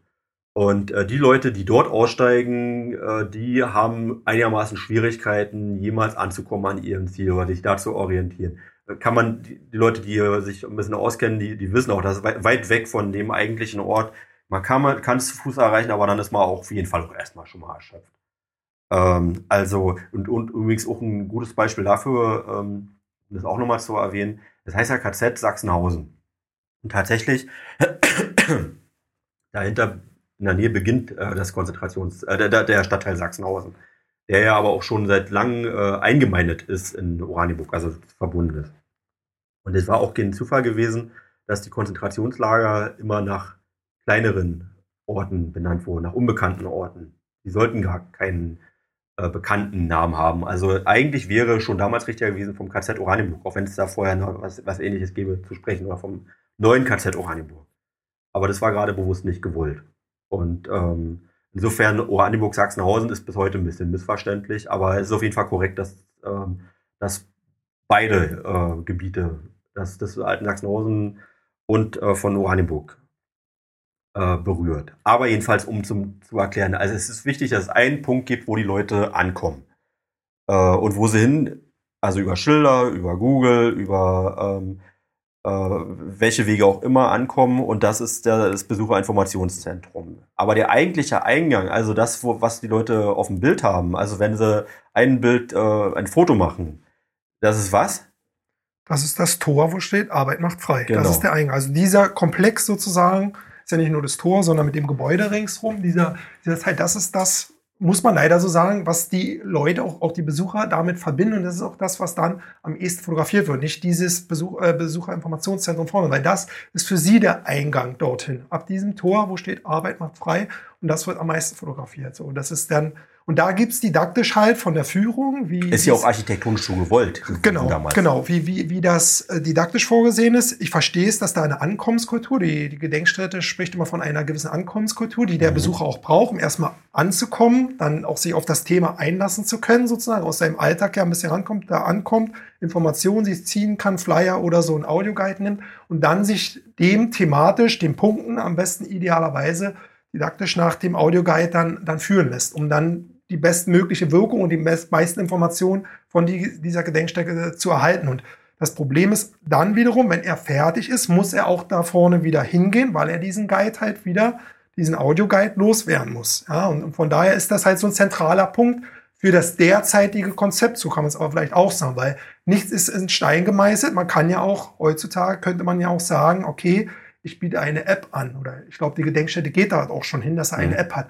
Weil ob man dann so ein Guide noch ausgeben muss, sondern man lädt sich dann die App runter und nimmt sein eigenes Handy und läuft diese Punkte ab. Und dann brauche ich diesen zentralen Punkt für eine Rückgabe vielleicht nicht mehr. Ja? Also von daher, das ist, es ist auf dieses alte Konzept basierend, ist es dieser zentrale Punkt, der dort sein muss. Und das muss man so sagen. Aber wenn man ein Konzept jetzt angehen würde, anpasst auf die 700.000, heißt es ja nicht, ich verändere den Eingang. Wenn ich jetzt sagen würde, ich nehme das Bits und setze es jetzt woanders irgendwo hin, wie gesagt, die Leute sollen kommen von der Straße der Nation, Donani-Straße oder Schäferweg, da sie immer sehen, das KZ war und ist an der Stadt dran, also nicht irgendwo weiter weg. Aber wo es der wichtige Punkt, genau. genau. Aber auch die Bits, äh, also jetzt sprechen wir schon vom Alten. Also das ist übrigens auch ein Eingeständnis der, der Gedenkstätte, die sagen ja selber, wir sind an unsere Grenzen gekommen. Auch das Bits ist an ihre Grenzen ja. gekommen. Und auch, also wir, wir, wir sind an dem Punkt, ähm, ich interpretiere das, also ich glaube aber nicht, dass sich die Gedenkstättenleitung davon distanzieren will, wenn ich das so beschreibe, äh, dass das, dass das BITS eigentlich in der Form äh, nicht mehr die, die Besuchermengen äh, ordentlich ab, ab also äh, aufnehmen kann. kann. ja. Genau. Und ähm, es gab übrigens auch vorher schon mal ein anderes Besucher, äh, also Informationszentrum, hat man vielleicht anders genannt, aber der äh, ursprüngliche Eingangsbereich war ja direkt neben dem Turm A gewesen. Also dieses äh, große äh, ja, Betongebäude, was da auf der rechten Seite gewesen ist. Also es ist nicht zwangsläufig, muss es an der Stelle sein. Aber ehrlich gesagt, äh, ob Sie oder ich, äh, also ich glaube, es steht uns nicht in erster Linie zu, didaktische ähm, Konzept zu, man kann Impulse geben, man kann es anders sehen, aber letztendlich, das ist ein Punkt, da muss die Gedenkstättenleitung mit dem ISK, mit dem Stiftungsrat und gerne auch mit unserem Input äh, auch eine Lösung finden, die für uns, ich sag mal, äh, mit der wir gut leben können, aber eben auch, auch die. Aber in der Federführung sind, ist natürlich das, äh, ähm, das, äh, die Gedenkstättenleitung beziehungsweise der Stiftungsrat, um erstmal zu erklären, warum diskutieren wir denn endlich über das BITS. Ähm, also muss man vielleicht mal voraussetzen, äh, in, je nachdem, wo das Besucherinformationszentrum gesetzt ist, spielt ja die ganze Logistik drumherum eine große Rolle. Und wenn man jetzt sich die Frage stellt, ist es an der Stelle überhaupt nicht zu diskutieren, dass es da sein muss, zum Beispiel weil es heißt, an der Stelle sollen die Besucher erleben können, dass ähm, da quasi direkt Leute nebenan gewohnt haben. Ähm, dann ordnet sich die ganze Infrastruktur ja auch darum herum. Wenn man das in Frage stellen können, ob das an der Stelle richtig ist oder an einer anderen Stelle vielleicht genauso gut funktionieren würde, vielleicht auch besser, ähm, dann äh, kann man die Logistik auch anders ordnen. Ich sag mal jetzt, äh, diesen, diesen Gedanken haben wir, glaube ich, relativ schnell auch schon verworfen, aber der drängt sich eigentlich auf. Ähm, wir wir sprechen jetzt ein bisschen über Lösungsansätze und wir sprechen unfrei. Ne? Wir, äh, wir können leider nichts präsentieren. Wir hoffen, dafür werben wir jetzt, glaube ich, auch bei dem Gespräch. Äh, aber so ein bisschen die Diskussion wollen wir versuchen zu erklären. Und ähm, ein ne, Punkt, den sich äh, die, also auch die Oranienburger, auch ich, ehrlich gesagt, also der, der, der sich aufdrängt, wo man sagt, warum, warum denn macht das euch denn nicht ganz einfach? Äh, von der Karl-Gustav-Hempel-Straße äh, das ist die Straße, man fährt Richtung die Bernauer Straße, Richtung Schmachtenhagen, Richtung Lenitzschleuse, biegt vor der Lenitzschleuse links ab ins Gewerbegebiet Nord und da ist auf der rechten Seite ein Wasserwerk und auf der linken Seite ist das äh, die alte Fläche vom Konzentrationslager bzw. SS-Kaserne. Und von da aus, die ist im Prinzip weitestgehend frei. Da ist gerade nichts. Also da sind ein paar ältere Gebäude, auch SS von der, von der Kaserne, die sind, die stehen auch leer. Das übrigens auch eine interessante Frage, warum die leer stehen und warum man da nichts machen kann, aber wollen wir gar nicht diskutieren. Aber viel Fläche wo man durchaus, ähm, naja, wo Autos und äh, Busse, wo eigentlich alles parken könnte. Aber äh, wir haben vorhin drüber gesprochen, man soll sehen, dass es ans Stadtgebiet angegliedert ist. Ähm, und das würde man gerade dann vielleicht nicht so sehen. Ich bin mir gar nicht sicher, ob das so ist, weil man sieht, kommt ja dann an der Bernauer Straße vorbei. Also an dieser, wo ich meinte, das ist so eindrucksvoll, dass man vorne sind die hübschen Häuschen und dahinter beginnt das Gelände. kann man diskutieren, aber ähm, wird eher kritisch gesehen. Aber an der Stelle könnte man jedenfalls viel Platz äh, schaffen, um dort auszusteigen oder zu parken und dort von da aus ähm, Richtung Turm A relativ schnell zu kommen. Und das ist gerade die Gretchenfrage, warum, also so geht's nicht. Kann ich schon mal vorwegnehmen, also es ist ein Tabu. Ähm, aber wie schaffen wir es, ähm, also die Besucher an ein Bit, wo wir noch nicht genau wissen, an welcher Stelle es sein sollte, die, auf diese Entscheidung warten wir, dann möglichst schnell anzubinden. Das ist gerade das Problem. Wird uns jetzt inzwischen auch schon viele Jahre beschäftigt. Genau, und die Chance, wie Sie schon sagten, und was auch die, die, das Potenzial, was jetzt auch die Gedenkstätte nutzen sollte, wie gesagt, weil sie ja selber erkennen, sie kommen mit diesen Besucherzahlen und mit der Kapazität im BITS ja gar nicht mehr hin. Von daher müssen sie auch, und an diese Grenze stoßen sie ja selber auch. Und so sollten sie jetzt diese, diese Chance und diese Möglichkeit, die sie ergibt, wenn sie jetzt da was ändern würden, und dafür appellieren wir halt immer auch dafür nutzen, sich dahingehend aufzustellen, auch selber, wie gesagt, weil sie selber ja an diese Grenze kommen und es ja auch intern ja sicherlich auch schon mal äh, besprochen haben. Und darum ist die Frage, BITS bleibt's da, kommt ein anderes, kommt ein neues und wie gesagt, dieses Bits, was derzeit ist, schafft diese Besucherkapazität nicht mehr. Und, und, und dadurch ist es auch wichtig, dass er die Gedenkstätte sich aufstellt und auch diesen neuen Besucher, Besucherzahlen stellt. Und da gehen wir einen Impuls. Aber wie gesagt, wie Sie schon sagten, eine Eingangsverlegung ist ein Tabuthema. Also es muss irgendwo so trotzdem geartet sein, dass die Besucher von vorne, also von vorne Heißstraße, Nation, Donani-Straße oder Schäferweg, das Gelände erreichen und wo sie dann ihre Informationen beziehen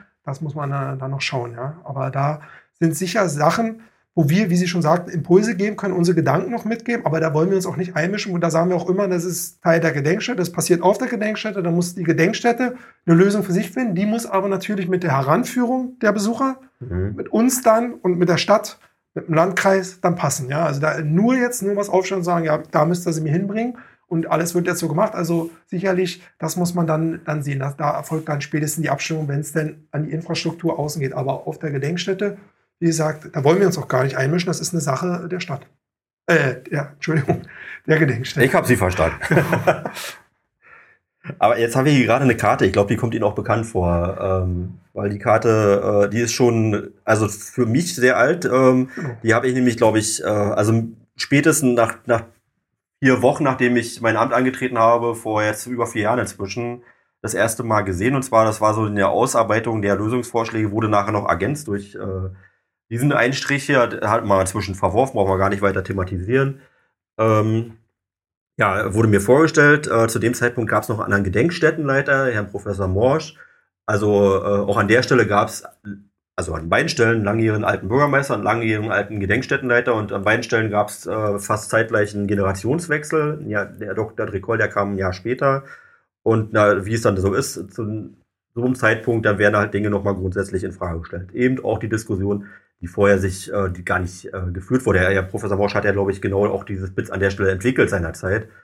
Ähm, das musste der Nachfolger nun jetzt nicht genau so äh, sehen, sondern er hat ja gerade den Auftrag gehabt, auch nochmal zu gucken, was hat nach 30 Jahren, 25 Jahren, was ist da eigentlich zeitgemäß. So, das ist der Arbeitsantrag, äh, Auftrag und der ist nicht ganz trivial, wie wir ja schon so ein bisschen rausgearbeitet haben und ähm, schon technisch nicht, mit den Grundstücksfragen nicht und wenn man dann auch noch überlegt, das historisch zu bewerten, dann schon mal gar nicht. Ähm, aber gut, jetzt sind wir seitdem auch wieder drei Jahre vergangen, vier Jahre vergangen und äh, wir haben natürlich jetzt den Ehrgeiz auch, dass wir da ein bisschen konkreter werden. Und jetzt würde ich gerne nochmal beschreiben wollen, ähm, was sind so die Angriffs... Würdest du wohl überhaupt mal als in den... Vielleicht, vielleicht bin ich heute durch die Ukraine ein bisschen geprägt. Äh, was sind so die, die äh, Punkte, wo man... Ähm, äh, die man berücksichtigen muss, jetzt immer nicht die Konfliktebenen, sondern welche Besucherströme, über welche reden wir. Ähm, wir haben erstens Fußgänger. Zweitens haben wir PKWs. Drittens haben wir ÖPNV, Leute mit dem Bus kommen. Und äh, also ich gehe davon aus, dass alle mit der, mit der, mit der Bahn kommen. Das, äh, das, das interessiert uns nicht. Und das schwierigste Thema, kann ich glaube ich sagen, sind Reisebusse. Äh, und ich würde die gerne mal durchgehen jetzt einfach mal. Was, was ist das Problem oder was ist vielleicht gar kein Problem?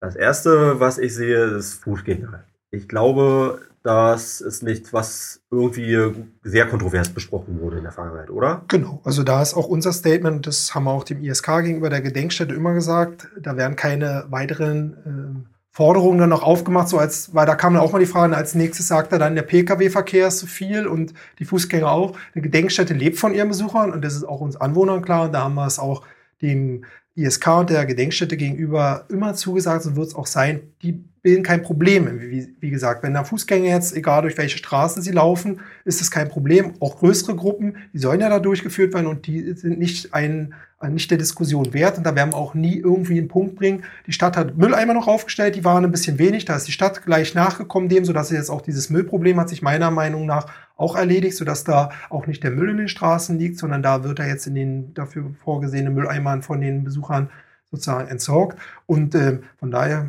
fußläufiger Besuch ist für uns kein Problem.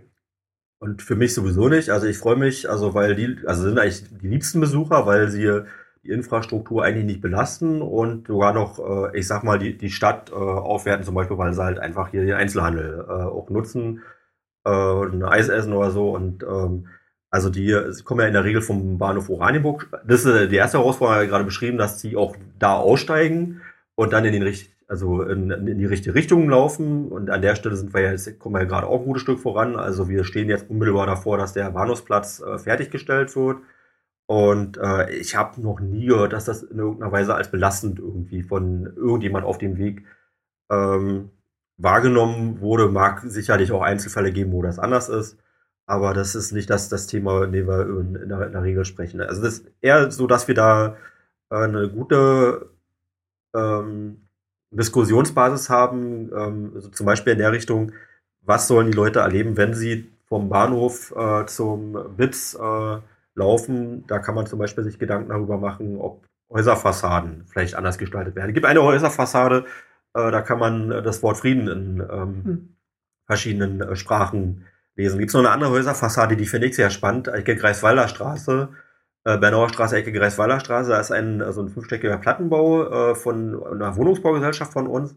Und äh, da, da denke ich auch drüber nach, oder habe ich auch schon viel gesprochen mit Leuten, dass man das auch in irgendeiner Weise äh, gestalten sollte. Wurde auch angesprochen von der Gedenkstätte, ähm, ähm, wie, wie, man das machen könnte. Und ähm, an der Stelle ist so ein bisschen die Herausforderung, es ist ja eine, eine Fassade mitten in der Stadt. Also es soll auch nichts irgendwie äh, Einschüchterndes, äh, also man kann da zum Beispiel ein KZ-Häftling oder so darstellen. Aber ob das jetzt ins Stadtgebiet gehört, ja, kann man, kann man sehr, sehr diskutieren, ist nicht mein Favorit. Aber irgendwas, was, äh, ich sag mal, mit äh, Achtung, mit Respekt, mit äh, Zukunft gerichtet, mit äh, Frieden zu tun hat, ähm, also das, vielleicht mit Städtepartnerschaften, also ich kann, zum Beispiel, wenn man das Wort Shalom irgendwie dann in der hebräischen Schriftzeit, das fände ich ein sehr starkes äh, Statement an der Stelle. Ähm, aber so eine Diskussion führen wir da. Und das sind sehr schöne Diskussionen. Also Fußgänger wollen wir, wollen wir nicht weiter verfolgen an, an der Stelle. Ich glaube, da gibt es nicht äh, großen Disput. Man kann vielleicht eine Sache ähm, nochmal besprechen, und zwar die Fußgänger gehen in der Regel die, über die Hand von Donar, äh, Quatsch, gerade nicht, äh, sondern die kommen die Straße der Nationen ähm, Richtung Witz. Ähm, also ist, ja, da würde ich sagen, ist so und so. Werden sie vom Guide geführt, kommen von der S-Bahn schon mit einem Guide aus Berlin. Die meisten sind ja auch schon Guides von Berlin aus dann mit dabei. Dann gehen sie den kürzeren Weg, die Donani-Straße. Die ist ja, ist ja ein bisschen kürzer, wenn sie, als wenn sie noch den Weg weiter bis zur Straße Die ist ja nicht nur die kürzere, sondern ich finde auch die historisch spannende. Genau, ist es ja. Von der historisch, äh, wenn der Guide da langläuft, ist es an sich äh, besser ausgeschildert, wenn man aber jetzt schaut, wenn wir jetzt mal dann gucken, ist Pkw wiederum Straße der Nation, da steht das ja. Schild, äh, Gedenkstelle Sachsenhausen. Klar, dem geschuldet, weil da der Parkplatz hin ist. Weil der in der Donani-Straße hochfahrend würde dann schwer, wenn da mehrere Autos stehen, kann man zwar rechts und links parken, aber der würde da ein Problem mit dem Parken haben. Aber ähm, das richtig, genau. Also die gehen den oder den Weg, aber das ist letztendlich, wie gesagt, auch die, die bis Sachsenhausen weiterfahren, die bei uns im Schäferweg durchkommen. Das werden jetzt immer mehr, muss man sagen, weil, wie gesagt, die verbinden KZ Sachsenhausen mit Bahnhof Sachsenhausen mhm. und kommen hinten an und die kommen dann auch fußläufig und da ist jetzt auch eine gute Beschilderung vom Bahnhof weg bis hin ja. zu uns und die laufen die richtige Straße rein und da gibt es vereinzelt mal eine Nachfrage, wo es dann ist. Dann sagt man ihnen, es ist hinten am Ende der Straße und dann von daher, das, denke ich mal, verteilt sich schon ganz, ganz gut so von, ja. von der Sache her. Also ich würde mal ganz gerne, es ist schwierig jetzt über ein Bild zu sprechen, was das andere nicht sehen können, aber wir versuchen es mal zu beschreiben. Ähm, wir haben die Straße der Einheit, die, äh, von da aus geht ja einerseits die Straße der Nation, aber auch die Hans von Donati Straße, ehemals Diana-Straße, die alten Oranienburger, äh, ab. Und das ist die exakte Verlängerung der alten Lagerstraße übrigens, die dann an der Karl-Gustav-Hempel-Straße beim Wasserwerk wieder rauskommt. Also es ist im Prinzip die wichtigste historische Route und alte Oranienburgerinnen und Oranienburger, die dort wohnen an der Ecke, die haben das auch immer wieder bestätigt. Und insofern ist es auch ein, eigentlich ein sehr spannender äh, Eingangsbereich, äh, also insbesondere auch für Fußgänger. Und ich kann noch nicht mal erklären, warum, aber an der Stelle gab es früher ein Tor und das war immer abgeschlossen. Ist jetzt nicht mehr abgeschlossen, seit da der Generationswechsel stattgefunden. Äh, es ist noch ein Tor und es ist auch, wenn man den Zahlencode nicht weiß, ist das auch nicht, ist das nicht also ich, war, ich habe gehört, dass das und ich war. Es steht manchmal offen, aber es ist. Ähm, es, die letzte Mal, wo ich da war, da war es immer offen gewesen. Ja, genau. Aber ich bin jetzt Anfang der Woche wieder da lang. Da war dann noch viel Genau. Und wenn man den Zahlencode weiß, dann kommt man durch. Aber das ist die Straße, wie Sie schon sagen, historisch wirklich die wichtige, was auch die alten Oranienburger sagen und auch die Anwohner, die ja dort sind oder wo die nächste Generation der Anwohner dort wohnen wo die, wo die Häftlinge wirklich langgetrieben worden sind. Da sind sie langgelaufen, über diese Straße und nicht immer die Straße der Nationen, wie es ja heißt, die jetzt für den Verkehr derzeit ja. sehr genutzt wird. Aber eigentlich sind sie da, wie gesagt, dann weitergehend, Verlängerung der Lagerstraße und dann in den Eingang rein in, in das Konzentrationslager. Und ich verstehe überhaupt nicht, warum das so ist. Also äh, ich will es nicht in Frage Tor, äh, ja, kann uns selbst der Gedenkstätten also es ist momentan nicht Warum das ist, weil, weil von man kommt ja Seite, auch direkt an die Bits, weil das genau. war ja immer so. Und, und die Straße der Nation ist ja offen. Da habe ich kein nichts, was mir den Zuweg verschließt. Das heißt, selbst wenn ich da nicht soll, weil eine Öffnungszeit irgendwie wäre, gehe ich über die Straße Nation und bin dann trotzdem da. Dieses Tor, das kann, kann keiner erklären, warum und, es da ist. Genau. Und, und vor allen Dingen, wenn man da lang gehen würde, man sieht ja eben auch daneben dieses Wohngebiet, ähm, man sieht sogar noch, da kommt direkt noch ein Antegebäude, das sieht man von der anderen Route eigentlich überhaupt nicht. Nein. Äh, und äh, schon deswegen kann man da eigentlich viel besser erkennen, warum, ähm, ja, das alte KZ äh, sehr angrenzt oder äh, sehr verflochten ist. Deswegen habe ich nie verstanden, warum die wichtige Straße die Straße der Nation ist. Aber äh, gut, werden wir heute auch nicht aufklären können. So, Fußgänger haben wir.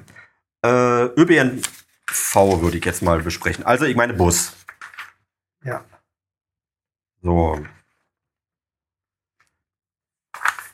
Da gibt es mehrere Buslinien. Also das äh, gab übrigens auch zwischendurch schon eine Diskussion nach einer Shuttlebus des äh, ähm, ähm, im Shuttlebus zur Gedenkstätte ist erstmal eine tolle Idee. Die Frage ist immer nur, wer bezahlt das? Und da sind wir natürlich immer einig, dass also wir sagen entweder der Landkreis oder das Land, weil wir nicht Bus machen und weil das nicht, also eine, also kein lo lokales Thema ist. Der Landkreis sagt wiederum auch das Land und das Land wiederum ähm, ja gut, also äh, die Diskussion hat mal länger gehabt, aber ich glaube, wir haben eine, eine ganz gute Lösung gefunden. Äh, beziehungsweise die Lösungen sind mehrere, äh, besteht aus mehreren Bausteinen. Und zwar, es gibt mehrere Buslinien, die Besucher gut, ähm, also wir reden ja über, wenn wir die, über Fußgänger sprechen, sind es in der Regel junge Leute. Jetzt kommen aber nicht nur junge Leute ins Konzentrationslager, sondern nicht alle haben ein eigenes Auto. Es gibt auch Leute, die brauchen halt einfach einen Bus. Und die wollen äh, auch in der Nähe von, von der Gedenkstätte ankommen. Und es gibt schon jetzt einige Buslinien, und zwar zwei gibt es die Richtung äh, Sachsenhausen, Malz und äh, Tiergarten ähm, gehen. Das ist die Nummer 804 und 821. Also die fahren die Straße der Einheit äh, hoch. Richtig? Oder sage ich was Falsches? Genau, 804, 821. Das sind die, die durchs Wohngebiet dann letztendlich derzeit fahren. Genau. Genau. Die, das ist, stellen, stellen wir mal in Frage, ähm, ob das so sein muss. Ähm, ist aber, wir wollen mal offen sein, auch eine Diskussion, wo wir sagen, es ist eine Belastung, aber wenn man alle Probleme gelöst bekommen würde, könnte man sich vorstellen, dass man an der Stelle, weiß ich nicht, sich, sich äh, entgegenkommt. Aber eigentlich, eigentlich ist auch meine Haltung, hatten Sie ja vorhin schon beschrieben, also es geht uns nicht, nicht so viel verloren, meine Einschätzung als Laie, also es ist, es ist historisch bewertet, wenn die Leute nicht am Anfang äh, der, nicht, nicht hier vorne äh, am äh, Bits äh, aussteigen, sondern schon hier oder hier in dem Bereich. Ja, in der Straße der Einheit. In der Straße der Einheit. Ja, man soll ja nicht anfangen, mit, mit, mit Bildern zu arbeiten, weil wir gucken hier auf das Bild und äh, zeigen uns hier gerade Dinge, die und sie dann jetzt nicht ins Wohngebiet reinfahren, sondern Straße der Einheit Richtung Aderluch weiter oder genau kommen von Aderluch runterfahrend äh, dann wieder Straße Einheit Richtung Bernauer Straße. Das ist das, was wir uns beide wünschen. Genau, das, mhm. das wäre so, ist nicht der derzeitige Zustand, weil derzeitig fahren die Busse zu gewissen Zeiten noch rein, nicht, mhm. auch wenn die Gedenkstätte geschlossen ist, nicht mehr. Aber derzeitig fahren sie auch rein. Das wäre das, wo wir sagen, auch Mehrwert, wie gesagt, die Leute, die laufen können. Für die, die eine Barriere haben, also die nicht barrierefrei sind, die jetzt, äh, da müsste man sehen, da gibt es auch eine Lösung. Da würde man auch eine Lösung finden, ob man einen Rufbus für die macht oder dass man da äh, schaut, dass derjenige sich beim äh, vorne ausweist beim Fahrer und wenn der Fahrer doch reinfährt und da die Bushaltestelle muss man ja nicht wegmachen, dass er dann den da rauslassen würde. Aber dann würde sich trotzdem ja die Anzahl der Fahrten reduzieren. Wie gesagt, ja, also ich, wir wollen ja auch nicht barrierefreien Leuten oder mit, Leuten mit Handicap müssen wir ja das auch ermöglichen, dass sie da hinkommen. Mhm. Und dem wollen wir es ja auch nicht verwehren. Aber das sind ja nicht alle, die dann in den Bus fahren, haben gleich so eine Einschränkung, dass sie nicht diese 500 Meter vorne, wie gesagt, die für uns Mehrwert haben, äh, gehen können. Und das wäre mhm. natürlich die ideelle äh, Lösung, dass es so passieren würde und da der Linienbusverkehr rauskäme. Ja, eine andere Diskussion, die man aufführen kann, wenn es nicht geht, wenn man sich darauf nicht verständigen kann. Wie gesagt, wichtig ist immer die Kompromissbereitschaft, die zeigen wir immer gegenüber und man mhm. muss halt Lösungen finden, kompromissbereit sein, da sind wir. Muss denn da ein Doppelachser äh, Dieselbus reinfahren? Können wir denn nicht irgendwie auf E-Busse, die leiser sind, leiser werden, umstellen, die auch nicht mehr die Belastung dann haben? Bisschen kleinere Busse. Oder wo ich auch sage, da muss denn der, der Landkreis mit dem ÖPNV, auch diese Entwicklung geht ja weiter. In Berlin, wo ich arbeite, da fahren schon im Linienbetrieb die E-Busse. Geht hier auch rasant muss, weiter, ja. Muss, muss man schauen. Und mhm. dann wird da auch eine andere Belastung, ein anderes Empfinden sein, mhm. ja. Und, und, von daher, da, da gibt es ja auch mehrere Optionen, die man dann abwägen muss und schauen, was gibt es da für, für Lösungsmöglichkeiten. Mhm. Und äh, das muss man halt sehen, wie da die Entwicklung weitergeht und was man da als Vorschläge hat, wie, die man da bekommt.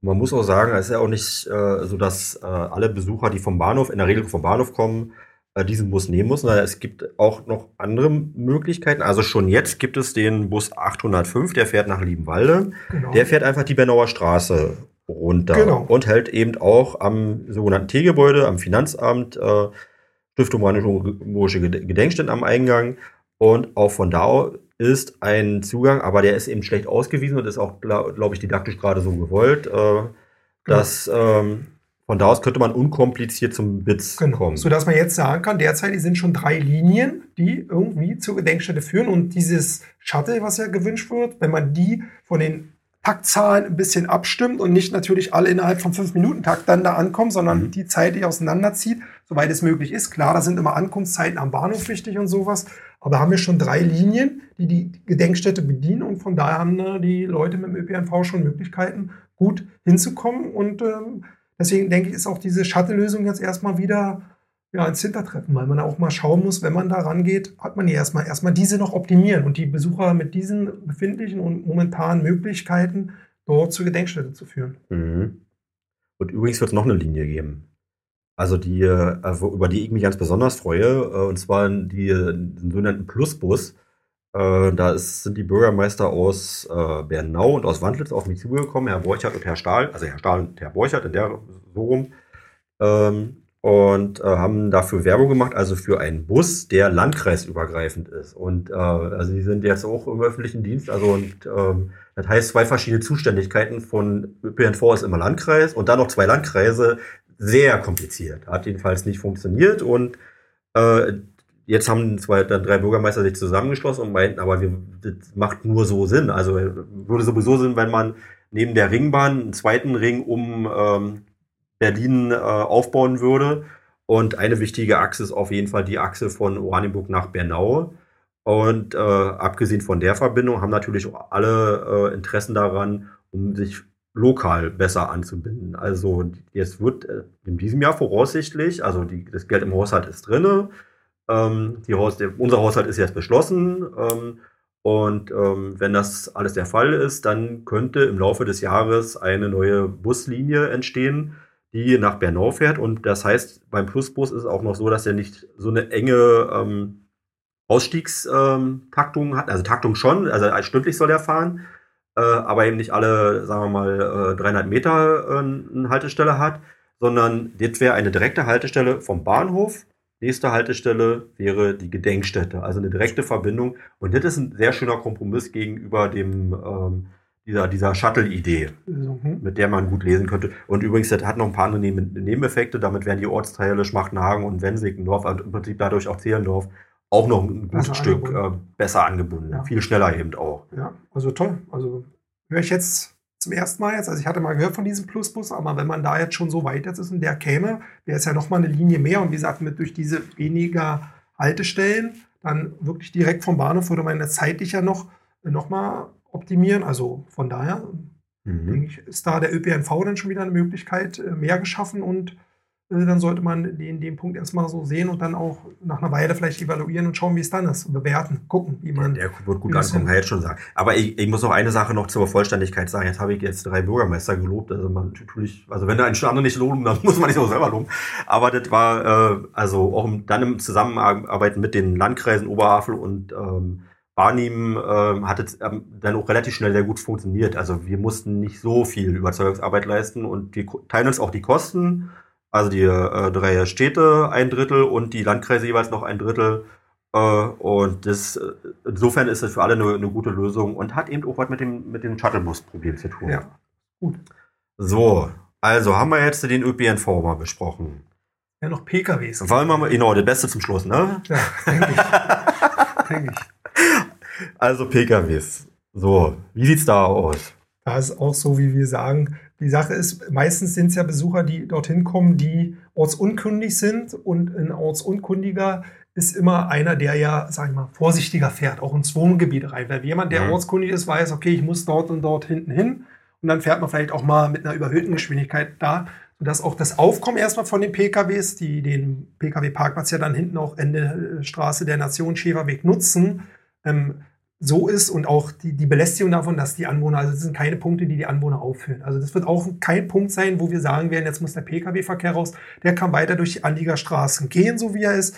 Äh, bedingt auch, wie gesagt, es sind 30er-Zonen, wird auch überwiegend von den Anreisenden eingehalten, weil sie ortsunkundig sind und daher nicht äh, schnell in die Straßen reinfahren.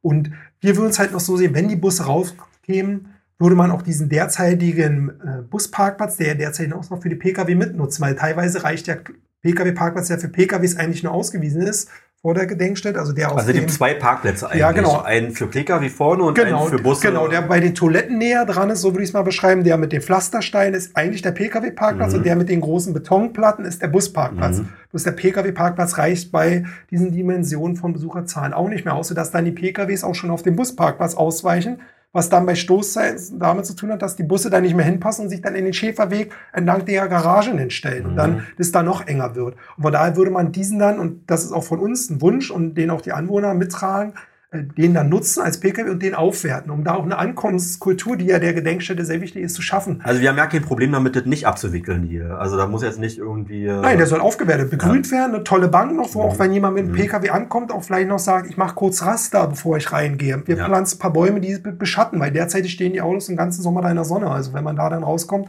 ist auch kein Genuss, in sein Auto zu stellen. Und das würden die Anwohner absolut befürworten. Und eine Aufwertung für diese Ecke und auch für diese Ankommenskultur, die der Gedenkstätte ja immer sehr wichtig ist, weil dies derzeit in unseren Augen nicht gerade für internationales Publikum, so wo man sich mit zeigen sollte, mit, mit dem Parkplatz, ähm, mit der Toilettenanlage, die jetzt saniert Mauer wurde, und die, Garagen die umgefallene Mauer. Also, also, von daher kann man da auch was tun. Und ja. auch da appellieren wir und sagen wir, und wo ja auch die, die Stadtverordneten ja auch einen Beschluss zugefasst haben mhm. und gesagt haben, das wäre doch dann eine Möglichkeit, den aufzuwerten, zu Beton ein bisschen zu reduzieren, begrünen, aber wie gesagt, als Pkw nutzend. Also völlig die Stadt ist auch gerne bereit, einen Teil dazu beizutragen. Genau. Die sagen, soll nur alle andere machen. Genau. Okay, also Pkw ist gar nicht so, dass das genau. habe hab ich auch in der Diskussion äh, eigentlich immer nur am Rande mal so gehört. Genau, also da. So, jetzt kommen wir auf den Punkt. Eigentlich haben, sind wir, müssten wir in drei Minuten Schluss sein, aber das schaffen wir nicht. Also das kann ich jetzt schon mal sagen. Äh, weil wir uns normalerweise mal vornehmen, nicht über 90 Minuten zu kommen. Aber ich bitte um etwas Geduld, weil also das ist eigentlich so der Knackpunkt, über den wir jetzt reden. Ich habe hier noch zwei. Ähm, also können Sie jetzt wiederum nicht sehen, aber äh, ein Zeitungsartikel, ich will nur einen hervorheben, äh, das habe ich noch nicht erlebt. Äh, da wird äh, besprochen über einen Konflikt von einem Anwohner mit einem Busfahrer. Äh, das gab auch eine Keilerei, muss man sagen. Und äh, was ich eingangs erzählt hatte, dass das Problem, die Belastung von Busverkehr für die Anwohner, die ja wirklich direkt dort daneben wohnen, ähm, also nicht nur für, die, für den fahrenden Verkehr, sondern auch, wenn die Busse dort stehen, sind sie eine Belastung. Man denkt ja immer, mein Gott, was, was kann ein stehender Bus irgendwie einen belasten? Das ist, das ist ja nichts weiter. Aber die Motoren laufen, das heißt Abgase spielen da eine Rolle. Die Motoren laufen deswegen, weil es im Sommer warm ist und dann muss die Klimaanlage an sein und ähm, als auch das muss man mal in Frage stellen, aber es ist ein Fakt. Und im Winter ähm, muss äh, der Motor deswegen an sein, damit die Heizung läuft. Und also das heißt, die Motoren laufen eigentlich bei vielen Bussen immer. Und das war jetzt in den letzten zwei Jahren deswegen weniger der Fall, weil wegen Corona. Und das ist der einzige Grund, aber wenn das nicht wäre, hätte sich daran heute mit Sicherheit auch nichts geändert. Also was wirklich, wirklich das, das Hauptproblem ist, kann man glaube ich so sagen, ist der Busverkehr. Genau, also da, das kann ich nur so bestätigen. Wie gesagt, es geht los mit dem fließenden Verkehr. Das, die Busse sind meistens die gleichen Busgesellschaft, muss man auch sagen, weil ja diese Reisen auch angeboten werden. Teilweise kommen da, man wird es kaum glauben, auch von Ausflugsschiffen äh, von der Ostsee, wenn dort Kreuzfahrtschiffe anliegen, gibt es auch Touren, wo dann wirklich tatsächlich Busse bis hier nach Oranienburg, Raum Berlin runterkommen und wo dann auch eine Möglichkeit für diese Touristen besteht, das KZ sich anzuschauen. Ja, also das muss man mal jetzt auch äh, überlegen. Und diese Busfahrer sind dann oftmals auch die gleichen Busunternehmen und die fahren natürlich, sie wissen, wo sie hin müssen. Und da interessiert dann das 30-Schild, was in der Straße ist, schon erstmal gar nicht. Die kommen dann mit 40, 45 reingefahren. Einerseits Straßen nicht ausgebaut. Straße der Nation heißt holperig von der Breite her. Die Autos, da springen die Alarmanlagen von den Autos teilweise an. In den Häusern wackeln, wackeln die, die Gläser in den Schränken. Die Häuser haben teilweise schon Risse durch diese Belastung. Im Schäferweg in der Woche die Kinder, die in der dort anliegenden Kita Knirpsenland sind, gehen dort spazieren, weil auch die Kinder ja mal ihr Gebiet verlassen und dann eine Runde dort laufen. Da gibt es keinen Bürgersteig, da donnert der Bus vorbei, das interessiert den gar nicht. Da kann immer was passieren, wo man ja selbst als Fahrer schon Rücksicht nehmen würde und sagen, hier sind Kinder. Also da ist ein, ein Risiko, was absolut dann besteht. Und der weitere Punkt, dann hinten auf dem Parkplatz, dann kommen die Busse an, Manchmal heißt es teilweise, die Bremsen müssen dann irgendwie noch, ja, der Druckausgleich, dafür muss der Motor laufen. Da bin ich jetzt kein Fachmann, das kann ich nicht sagen. Ich nicht. Aber spätestens, wie gesagt, zum Vorwärmen im Winter oder zum Kühlen, wenn die Gäste kommen, die Busfahrer wissen, wenn ihre Gäste zurückkommen, 20 bis 30 Minuten vorher, bevor die Abfahrt ist, werden die Busse angemacht und dann laufen die Motoren. Dieselabgase, Akustik, wenn die Leute anliegend in ihren Gärten sitzen, ist dann die Beeinträchtigung. Und wenn dann die Anwohner teilweise hingehen und die Anwohner und die Busfahrer darauf, darum bitten, die Motor, Motoren auszustellen, wird so getan, als wenn man es nicht versteht. Selbst wenn man es ihnen auf Englisch sagt, dann wird man da noch sozusagen ja noch äh, von der Seite, was man sich dann erlaubt. Der Bus muss hier kühlen und alles. Und wie gesagt, leider auch schon zu Handgreiflichkeiten gekommen, dass auch ein Anwohner ins Krankenhaus musste. Ja, also so so äh, ja, aufgeheizt ist die Situation da teilweise dann. Und ähm, da muss sich wirklich grundlegend was ändern, weil das sind keine Lebensverhältnisse, die man als Anwohner da haben will und die man auch nicht mehr ertragen kann. Und da muss, wie gesagt, dieser Einklang, den wir fordern, absolut hergestellt werden. Das heißt, die Forderung, da werden wir auch nicht von abweichen, dass die Reisebusse aus diesen Straßen weg müssen sozusagen dort nicht mehr die Besucher hinbringen und dort warten, sondern dass die an einer anderen Stelle die Anwohner, die Besucher aussteigen lassen, ist ja in vielen äh, Museen oder anderen Örtlichkeiten, die man hat, dass es ganz andere Punkte gibt, wo die Besucher rausgelassen werden. Dann gehen sie zu der, zu dem zu der Sehenswürdigkeit hin zu dem Museum und gehen dann wieder zu einem Platz, wo sie aufgenommen werden. Dass da der Bus davor steht, das ist nicht überall so gegeben und es gibt viele, wenn man mal überlegt, wo man selber touristisch unterwegs ist, vielleicht in anderen Städten, anderen Ländern, dass das so gehandhabt wird. Und, und genau das ist unsere Forderung, wie gesagt, dass diese Busse dort rauskommen müssen. Ja, und äh, da werden wir auch nicht von abweichen. Und da gibt es verschiedene Ansätze und Lösungsmöglichkeiten. Ich übrigens auch nicht. Also das, an der Stelle sind wir uns hundertprozentig.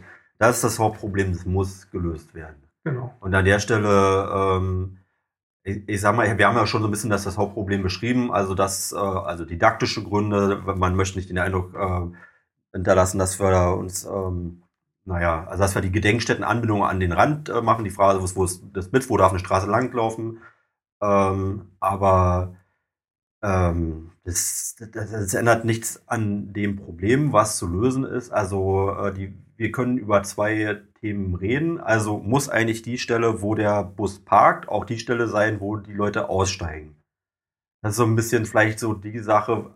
Also ich sag mal, ich kann sagen, ich kann nicht eine Lösung präsentieren, aber das, wofür ich werbe und ich glaube auch Sie werben, ähm, dass eben äh, der Busparkplatz, ähm, dass der eben doch an der Stelle denkbar ist, an der Karl-Gustav-Hempel-Straße. Ähm, das hatte ich ja gesagt, äh, gegenüber vom Wasserwerk, da könnte man einen Stich reinmachen. Da ist eine riesengroße Fläche, sind auch noch äh, Flächenverhältnisse ähm, zu klären, aber das ist nicht das Problem.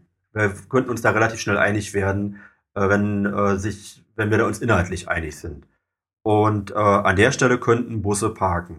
Und der Idealvorstellung aus praktikabler Sicht wäre, wenn die Leute auch dort aussteigen.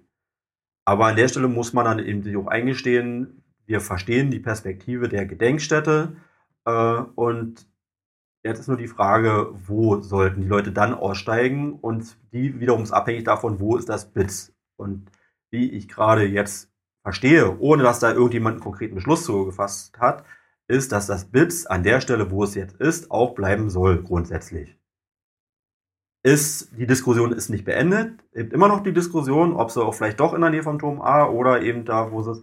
Aber also ich sag mal so meine Interpretation von außen und ich habe da sowieso nicht das letzte Wort an, also überhaupt kein Wort, sondern kann da nur meine Meinung zu sagen.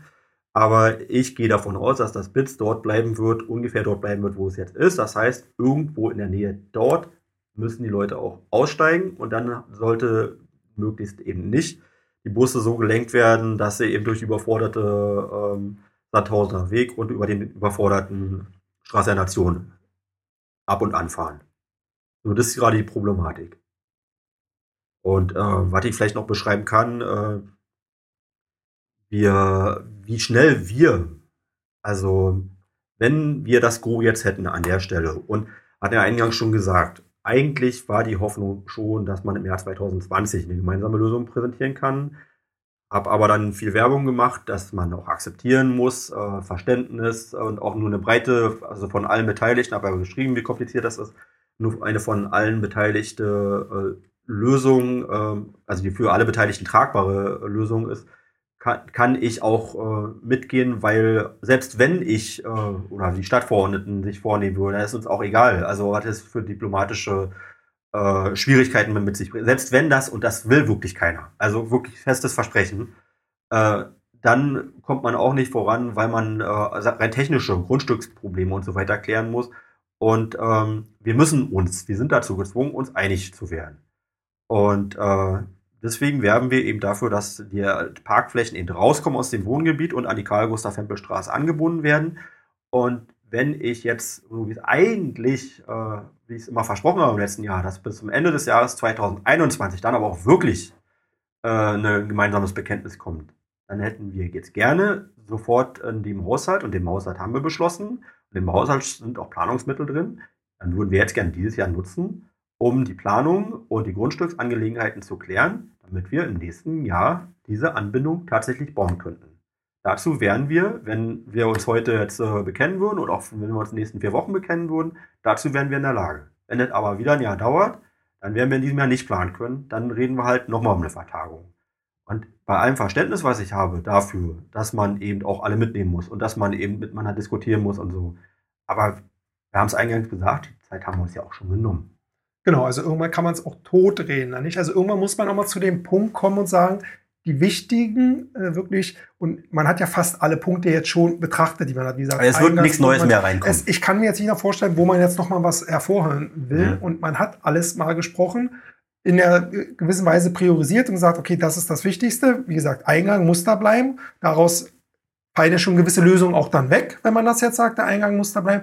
Aber irgendwo muss man jetzt auch mal zum Ergebnis kommen und sagen, okay, das ist jetzt ein gangbarer Weg, da gehen wir alle einen Kompromiss ein, weil Kompromissbereitschaft haben wir immer gezeigt und die werden wir auch weiterhin zeigen. Kann ich, kann ich bezeugen. Genau, und wir werden ja jetzt auch nicht die sein und sagen, nur die Lösung ist es, aber da, zu dem Punkt müssen wir kommen. Und wir müssen jetzt mal zum Ende von dieser Bewertung kommen und dass man dann auch weiß, okay, das ist der Weg, der ist auch planerisch möglich, da muss man natürlich auch, aber auch da sind ja schon Überlegungen jetzt äh, dann da bei der Denk Gedenkstätte, wo nähergehende Prüfungen sind, wo man auch Kosten ja mal ermitteln muss, was kostet auch die ganze Sache.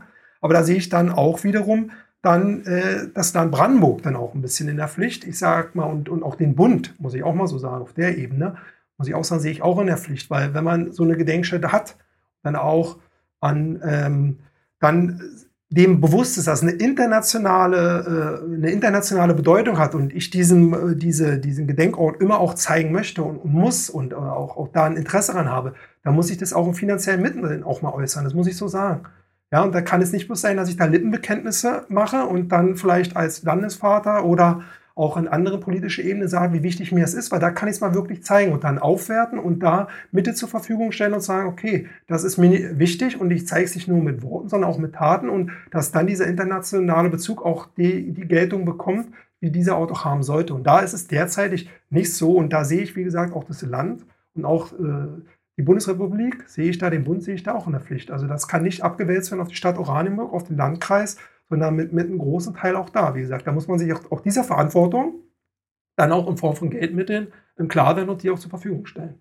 Ja, da bringen nur Worte bringen uns da wenig, weil das wird nachher der Punkt sein. Selbst wenn wir dann sagen, okay, das ist eine gangbare Lösung, dann kommt die Frage des Geldes und die wird ja auch nicht gleich entschieden. Die ist immer da. Und wie Sie ja jetzt schon sagen, wenn wir jetzt wieder Zeiten, gewisse Zeiten im Ablauf für den Haushaltsaufstellung verpassen, dann schiebt sich das immer gleich ein Jahr. Und wir haben, wie gesagt, jetzt sind fünf Jahre rum und wir waren geduldsam, wir haben geredet und alles auch gemacht. Aber jetzt sind wir an so einem Punkt und ich finde es gut, dass Sie da jetzt auch an dem Punkt so sind und auch sagen, Sie sind ja da auch verständnisvoll wie wir gewesen, aber jetzt muss auch eine Entscheidung kommen. Und jetzt muss man auch mal sagen, A oder B ist es. Und nicht immer, wie gesagt, man kann es totreden und auch probieren, so klein zu kriegen, aber das wird man nicht klein kriegen. Wir müssen jetzt an den Punkt kommen. Und wenn nicht, muss man auch sehen, äh, wie gesagt, wenn es irgendwo nicht geht, was man da noch machen kann. Ich weiß es auch nicht. Aber wir müssen äh, schauen, da muss jetzt eine Lösung kommen. Es ist jetzt, wie gesagt, fünf Jahre wird das Thema bearbeitet und ähm, wir können noch viele Kreise drehen, aber jetzt muss auch mal ein Ende sein. Genau. Also ich danke Ihnen, ich schätze die genauso ein und ich will auch nochmal unterstreichen, also wir, wir haben jetzt eigentlich, also es wird nicht an uns liegen. Wir können sofort loslegen. Wir brauchen aber einfach ein klares Bekenntnis dafür, dass wir an der Stelle den Parkplatz auch bauen dürfen und dann tun, dann werden wir auch unseren Teil dazu beitragen. Und auch da, da, das glaube ich Ihnen auch und da bin ich auch völlig bei Ihnen. Wie gesagt, Sie können auch nicht die Steuergelder ja jetzt irgendwo sagen, wir bauen mal auf guten Hoffnungen und mhm. wir sind uns eigentlich zu 90 Prozent sicher, er kommt dahin und dann sagt einer wieder irgendwann hinten raus, ja, nee, Nein, ist nicht so. Ja, das verstehe ich ah, Das hatten wir ja auch schon. Ja, genau, wo man ja da, dachte, man ist in die Planung schon weiter und, und, und, und von der Sache her. von daher muss, und es muss, ich sehe es auch so, dass da wirklich wie eine, eine Form der Vereinbarung muss da wirklich, da, da reicht auch nicht das Wort, sondern da muss irgendwo mal stehen, dann, wenn ein Konzept erarbeitet ist, wo ein verkehrstechnischer Planer rüberguckt ist, wo sie, wo dann unterschrieben wird, wo die Gedenkstätte und alle Beteiligten dann wirklich auch ihre Unterschrift runtersetzen, wo dann drin steht, das ist jetzt die Lösung, auf der wir uns verständigen. Das muss irgendwo schriftlich festgehalten werden. Und auch schon mit einem gewissen Meilenstein, also Ze Zeiten, wo man sieht, okay, das ist es und wir nehmen uns vor, bis zum Jahr X dann, zwei Jahre weiter oder was, muss man sehen, wie es dann ist, ähm, das umzusetzen. Also weil, wenn wir das dann bloß auf Worte und ja, wir verständigen uns drauf, da muss ich ehrlich sagen, sind die Erfahrungen, die man jetzt gemacht hat in den äh, fünf Jahren, ähm, was man nicht schriftlich hat und irgendwo, wo sie wirklich. Wir wollen uns jetzt ganz bekennen. konkret bekennen. G genau, man muss sich jeder zu bekennen. Nicht mehr, wir müssen nochmal darüber nachdenken genau. und nochmal sondieren, sondern jetzt wollen wir wirklich. Genau, da muss ein Bekennen kommen. Und, und, und dass dann man was hat und sagen kann, okay, das arbeiten wir ab, das können dann auch die Anwohner kriegen das und sehen, okay, in den und den Zeiten ändert sich das und das und das. Weil es kommt ja nicht mit einmal die komplette Lösung, sondern man wird Teillösungen schaffen, aber da hat die Gedenkstätte auch immer gesagt, wenn man schon Teillösungen hat, kann man die auch schon nutzen. Also wenn ich dann vielleicht schon den Parkplatz hinten habe, können dann die Busse schon da hinten sind und ich habe vielleicht noch gar nicht den Ausstiegspunkt äh, fertig baulich umgesetzt. Aber dass man so schon, da ist auch die Gedenkstätte offen, dass man dann nicht erst wartet, bis alles komplett, sondern so wie eine Entlastung möglich ist, die auch dann wirklich ins, ins, ja, zu, zu nutzen dann. Genau. Ich würde dann, also Sie haben das letzte Wort sowieso, also ich glaube, so den, so den Punkt haben wir jetzt. Aber eine Sache ist mir noch ein Bedürfnis, die noch zu sagen, auch wenn wir jetzt wirklich schon hart über die Zeit sind. Ähm, ich würde gerne nochmal Herrn Dr. Dricol einfach äh, wohlwollend äh, oder positiv äh, nochmal hervorheben. Bei allem, äh, also Ungeduld, die wir jetzt auch, äh, also, oder ich und äh, Sie auch so, also der, der Bitte, dass wir jetzt wohl auf den Punkt kommen sollten. Ähm, ich persönlich habe äh, Herrn Dr. Dricol bis jetzt als sehr konstruktiven Partner äh, erlebt und ähm, bin ich weiß auch, wie schwierig das, das Umfeld ist, was er dort äh, zu managen hat oder da einen Content zu bekommen hat. Und also nur das Thema Gisela Gneis, da haben wir ja gerade, äh, was, was das, die Gedenkstätte auch am Rande betreffen hat oder viele Persönlichkeiten, die damit verbunden sind. hat uns mal einen Eindruck davon gegeben hat, wie schnell man da also internationale äh, Zerwürfnisse irgendwie vielleicht provozieren kann oder und das, das, das ist eben quasi sein tägliches Geschäft. Also, dass das nicht einfach ist, ist mir bewusst. Und äh, ich muss sagen, ist mir einfach auch wichtig, bei der Diskussion nochmal zu sagen, dass ich menschlich große Achtung vor ihm habe und ihn immer als vertrauensvollen äh, Partner habe, äh, gesehen habe und auch nach wie vor sehe. Ähm, und ähm, dass ich auch weiß, das Problem kann er nicht alleine lösen, sondern ich sehe auch ganz, ganz besonders das, äh, das Land in der Verantwortung, weil ohne eine Regie vom Land. Also die hat ja meine Schule jetzt äh, auch äh, übernommen vor zwei Jahren, aber jetzt wollen wir dann an der Stelle auch mal auf den Punkt kommen. Äh, kann ja auch nicht weiterkommen. Geht halt einfach nicht. Und äh, deswegen möchte ich mich einfach bei, bei, der Gelegenheit und trotz der Auseinandersetzung, die wir haben, weil das ist immer schwierig, möchte ich mich einfach mal für die äh, gute Zusammenarbeit und die vertrauensvolle Verhältnisse mit Herrn Dr. Dricol äh, in allen Punkten, die wir besprochen haben, auch KZ Oranienburg, die Gestaltung haben wir ja ein Thema äh, auch bedanken, weil wir insgesamt ähm, nächste Woche haben wir übrigens äh, die ähm, Jury-Sitzung zum Franz-Bob-Zien-Preis. Das ist ein gemeinsames Projekt der Gedenkstätte und ähm, das, äh, der, der, der Stadt Oranienburg. Ähm, das, das ist insgesamt alles sehr erfreulich, trotz der Schwierigkeiten, die damit einfach zusammenhängen. Wir sind alle sehr sensibel und tun unser Bestes. Herr Wollang, wollen Sie noch abrunden? Dem kann ich mich nur anschließen. Also wie gesagt, mit Herrn Drehkoll haben wir jemanden auf der anderen Seite zu sitzen, mit dem man fachlich, sachlich, aber auch gut diskutieren kann, der auch für Lösungsansätze, die wir ihnen auch gegeben haben, wir können ja nur Vorstellungen und auch Lösungsansätze und Inspirationen geben, die er nicht gleich ablockt, sondern für viele Sachen offen ist und auch in die Prüfung geht. Und von daher diese Zusammenarbeit ähm, auf Augenhöhe. Auf Augenhöhe, absolut. Und ähm, wie gesagt, das kann ich nur alles unterstreichen sehe es aber so, dass wir, wie, genauso wie Sie, er hat damit den schwersten Punkt, weil er ist so der, der dort auf seiner Seite, ich sag mal, ich kann nur für meine Seite sprechen als AWI, Sie äh, für die Stadt, aber er muss halt die ganzen anderen, die wir vorhin ja mal benannt hatten, äh, die ganzen Ministerien, die noch, noch dran hängen, er ist ja so das letzte Binde, Bindeglied zu uns. Er muss ja die von den Lösungen überzeugen. Da hat er den schwersten Teil, hat er da. Und da macht er schon eine, eine gute Arbeit und äh, auch seine Verbindungen, die er hat und äh, wie er es macht, um da einen Konsens herzustellen. Aber dennoch wird auch er braucht dann Unterstützung vom Land, wie Sie schon selber sagen. Und wir müssen da jetzt zum Ergebnis kommen. Irgendwann müssen wir jetzt an den Punkt zum Erkennen und sagen, das ist es jetzt. Und wir haben alles betrachtet, was zu betrachten ist. Und den Weg gehen wir jetzt. Und dann machen wir uns auf den Weg. Und ich denke, das ist so, wie es jetzt fortgehen sollte. Ich wünsche mir das für das Jahr 22, dass wir irgendwie es schaffen, dieses Jahr da so den Fortschritt äh, zu bekommen, dass, dass wir im Idealfall, wie gesagt, Papier haben, wo wir alle drauf unterzeichnen und sich alle klar sind, was hat jeder für Aufgaben und wir gehen dann tatsächlich in die Planung und in die Umsetzung. Danke, Herr Woller. Ich glaube, wir haben beide sehr viel Respekt vor dem Gespräch gehabt und vor dem Thema, was wir hier heute bearbeitet haben. Aber also ich persönlich finde, das wird sehr gut gemacht haben. Danke für das Gespräch und die Stadt ist sehr klein und Sie sind sehr engagiert und ich auch. Und wir werden es bestimmt auch bald wiedersehen und hoffentlich sehr bald auch zu dem Thema und äh, werden zusammen dann auch äh, feiern können. Also verdient haben wir es uns und die Chance ist auch da. Das, jetzt muss man bloß einfach das Bekenntnis also auch tatsächlich mal äh, nach außen tragen. Genau. Ich danke Ihnen. Bleiben Sie gesund. Sie auch und zuversichtlich. Genau, danke. Tschüss.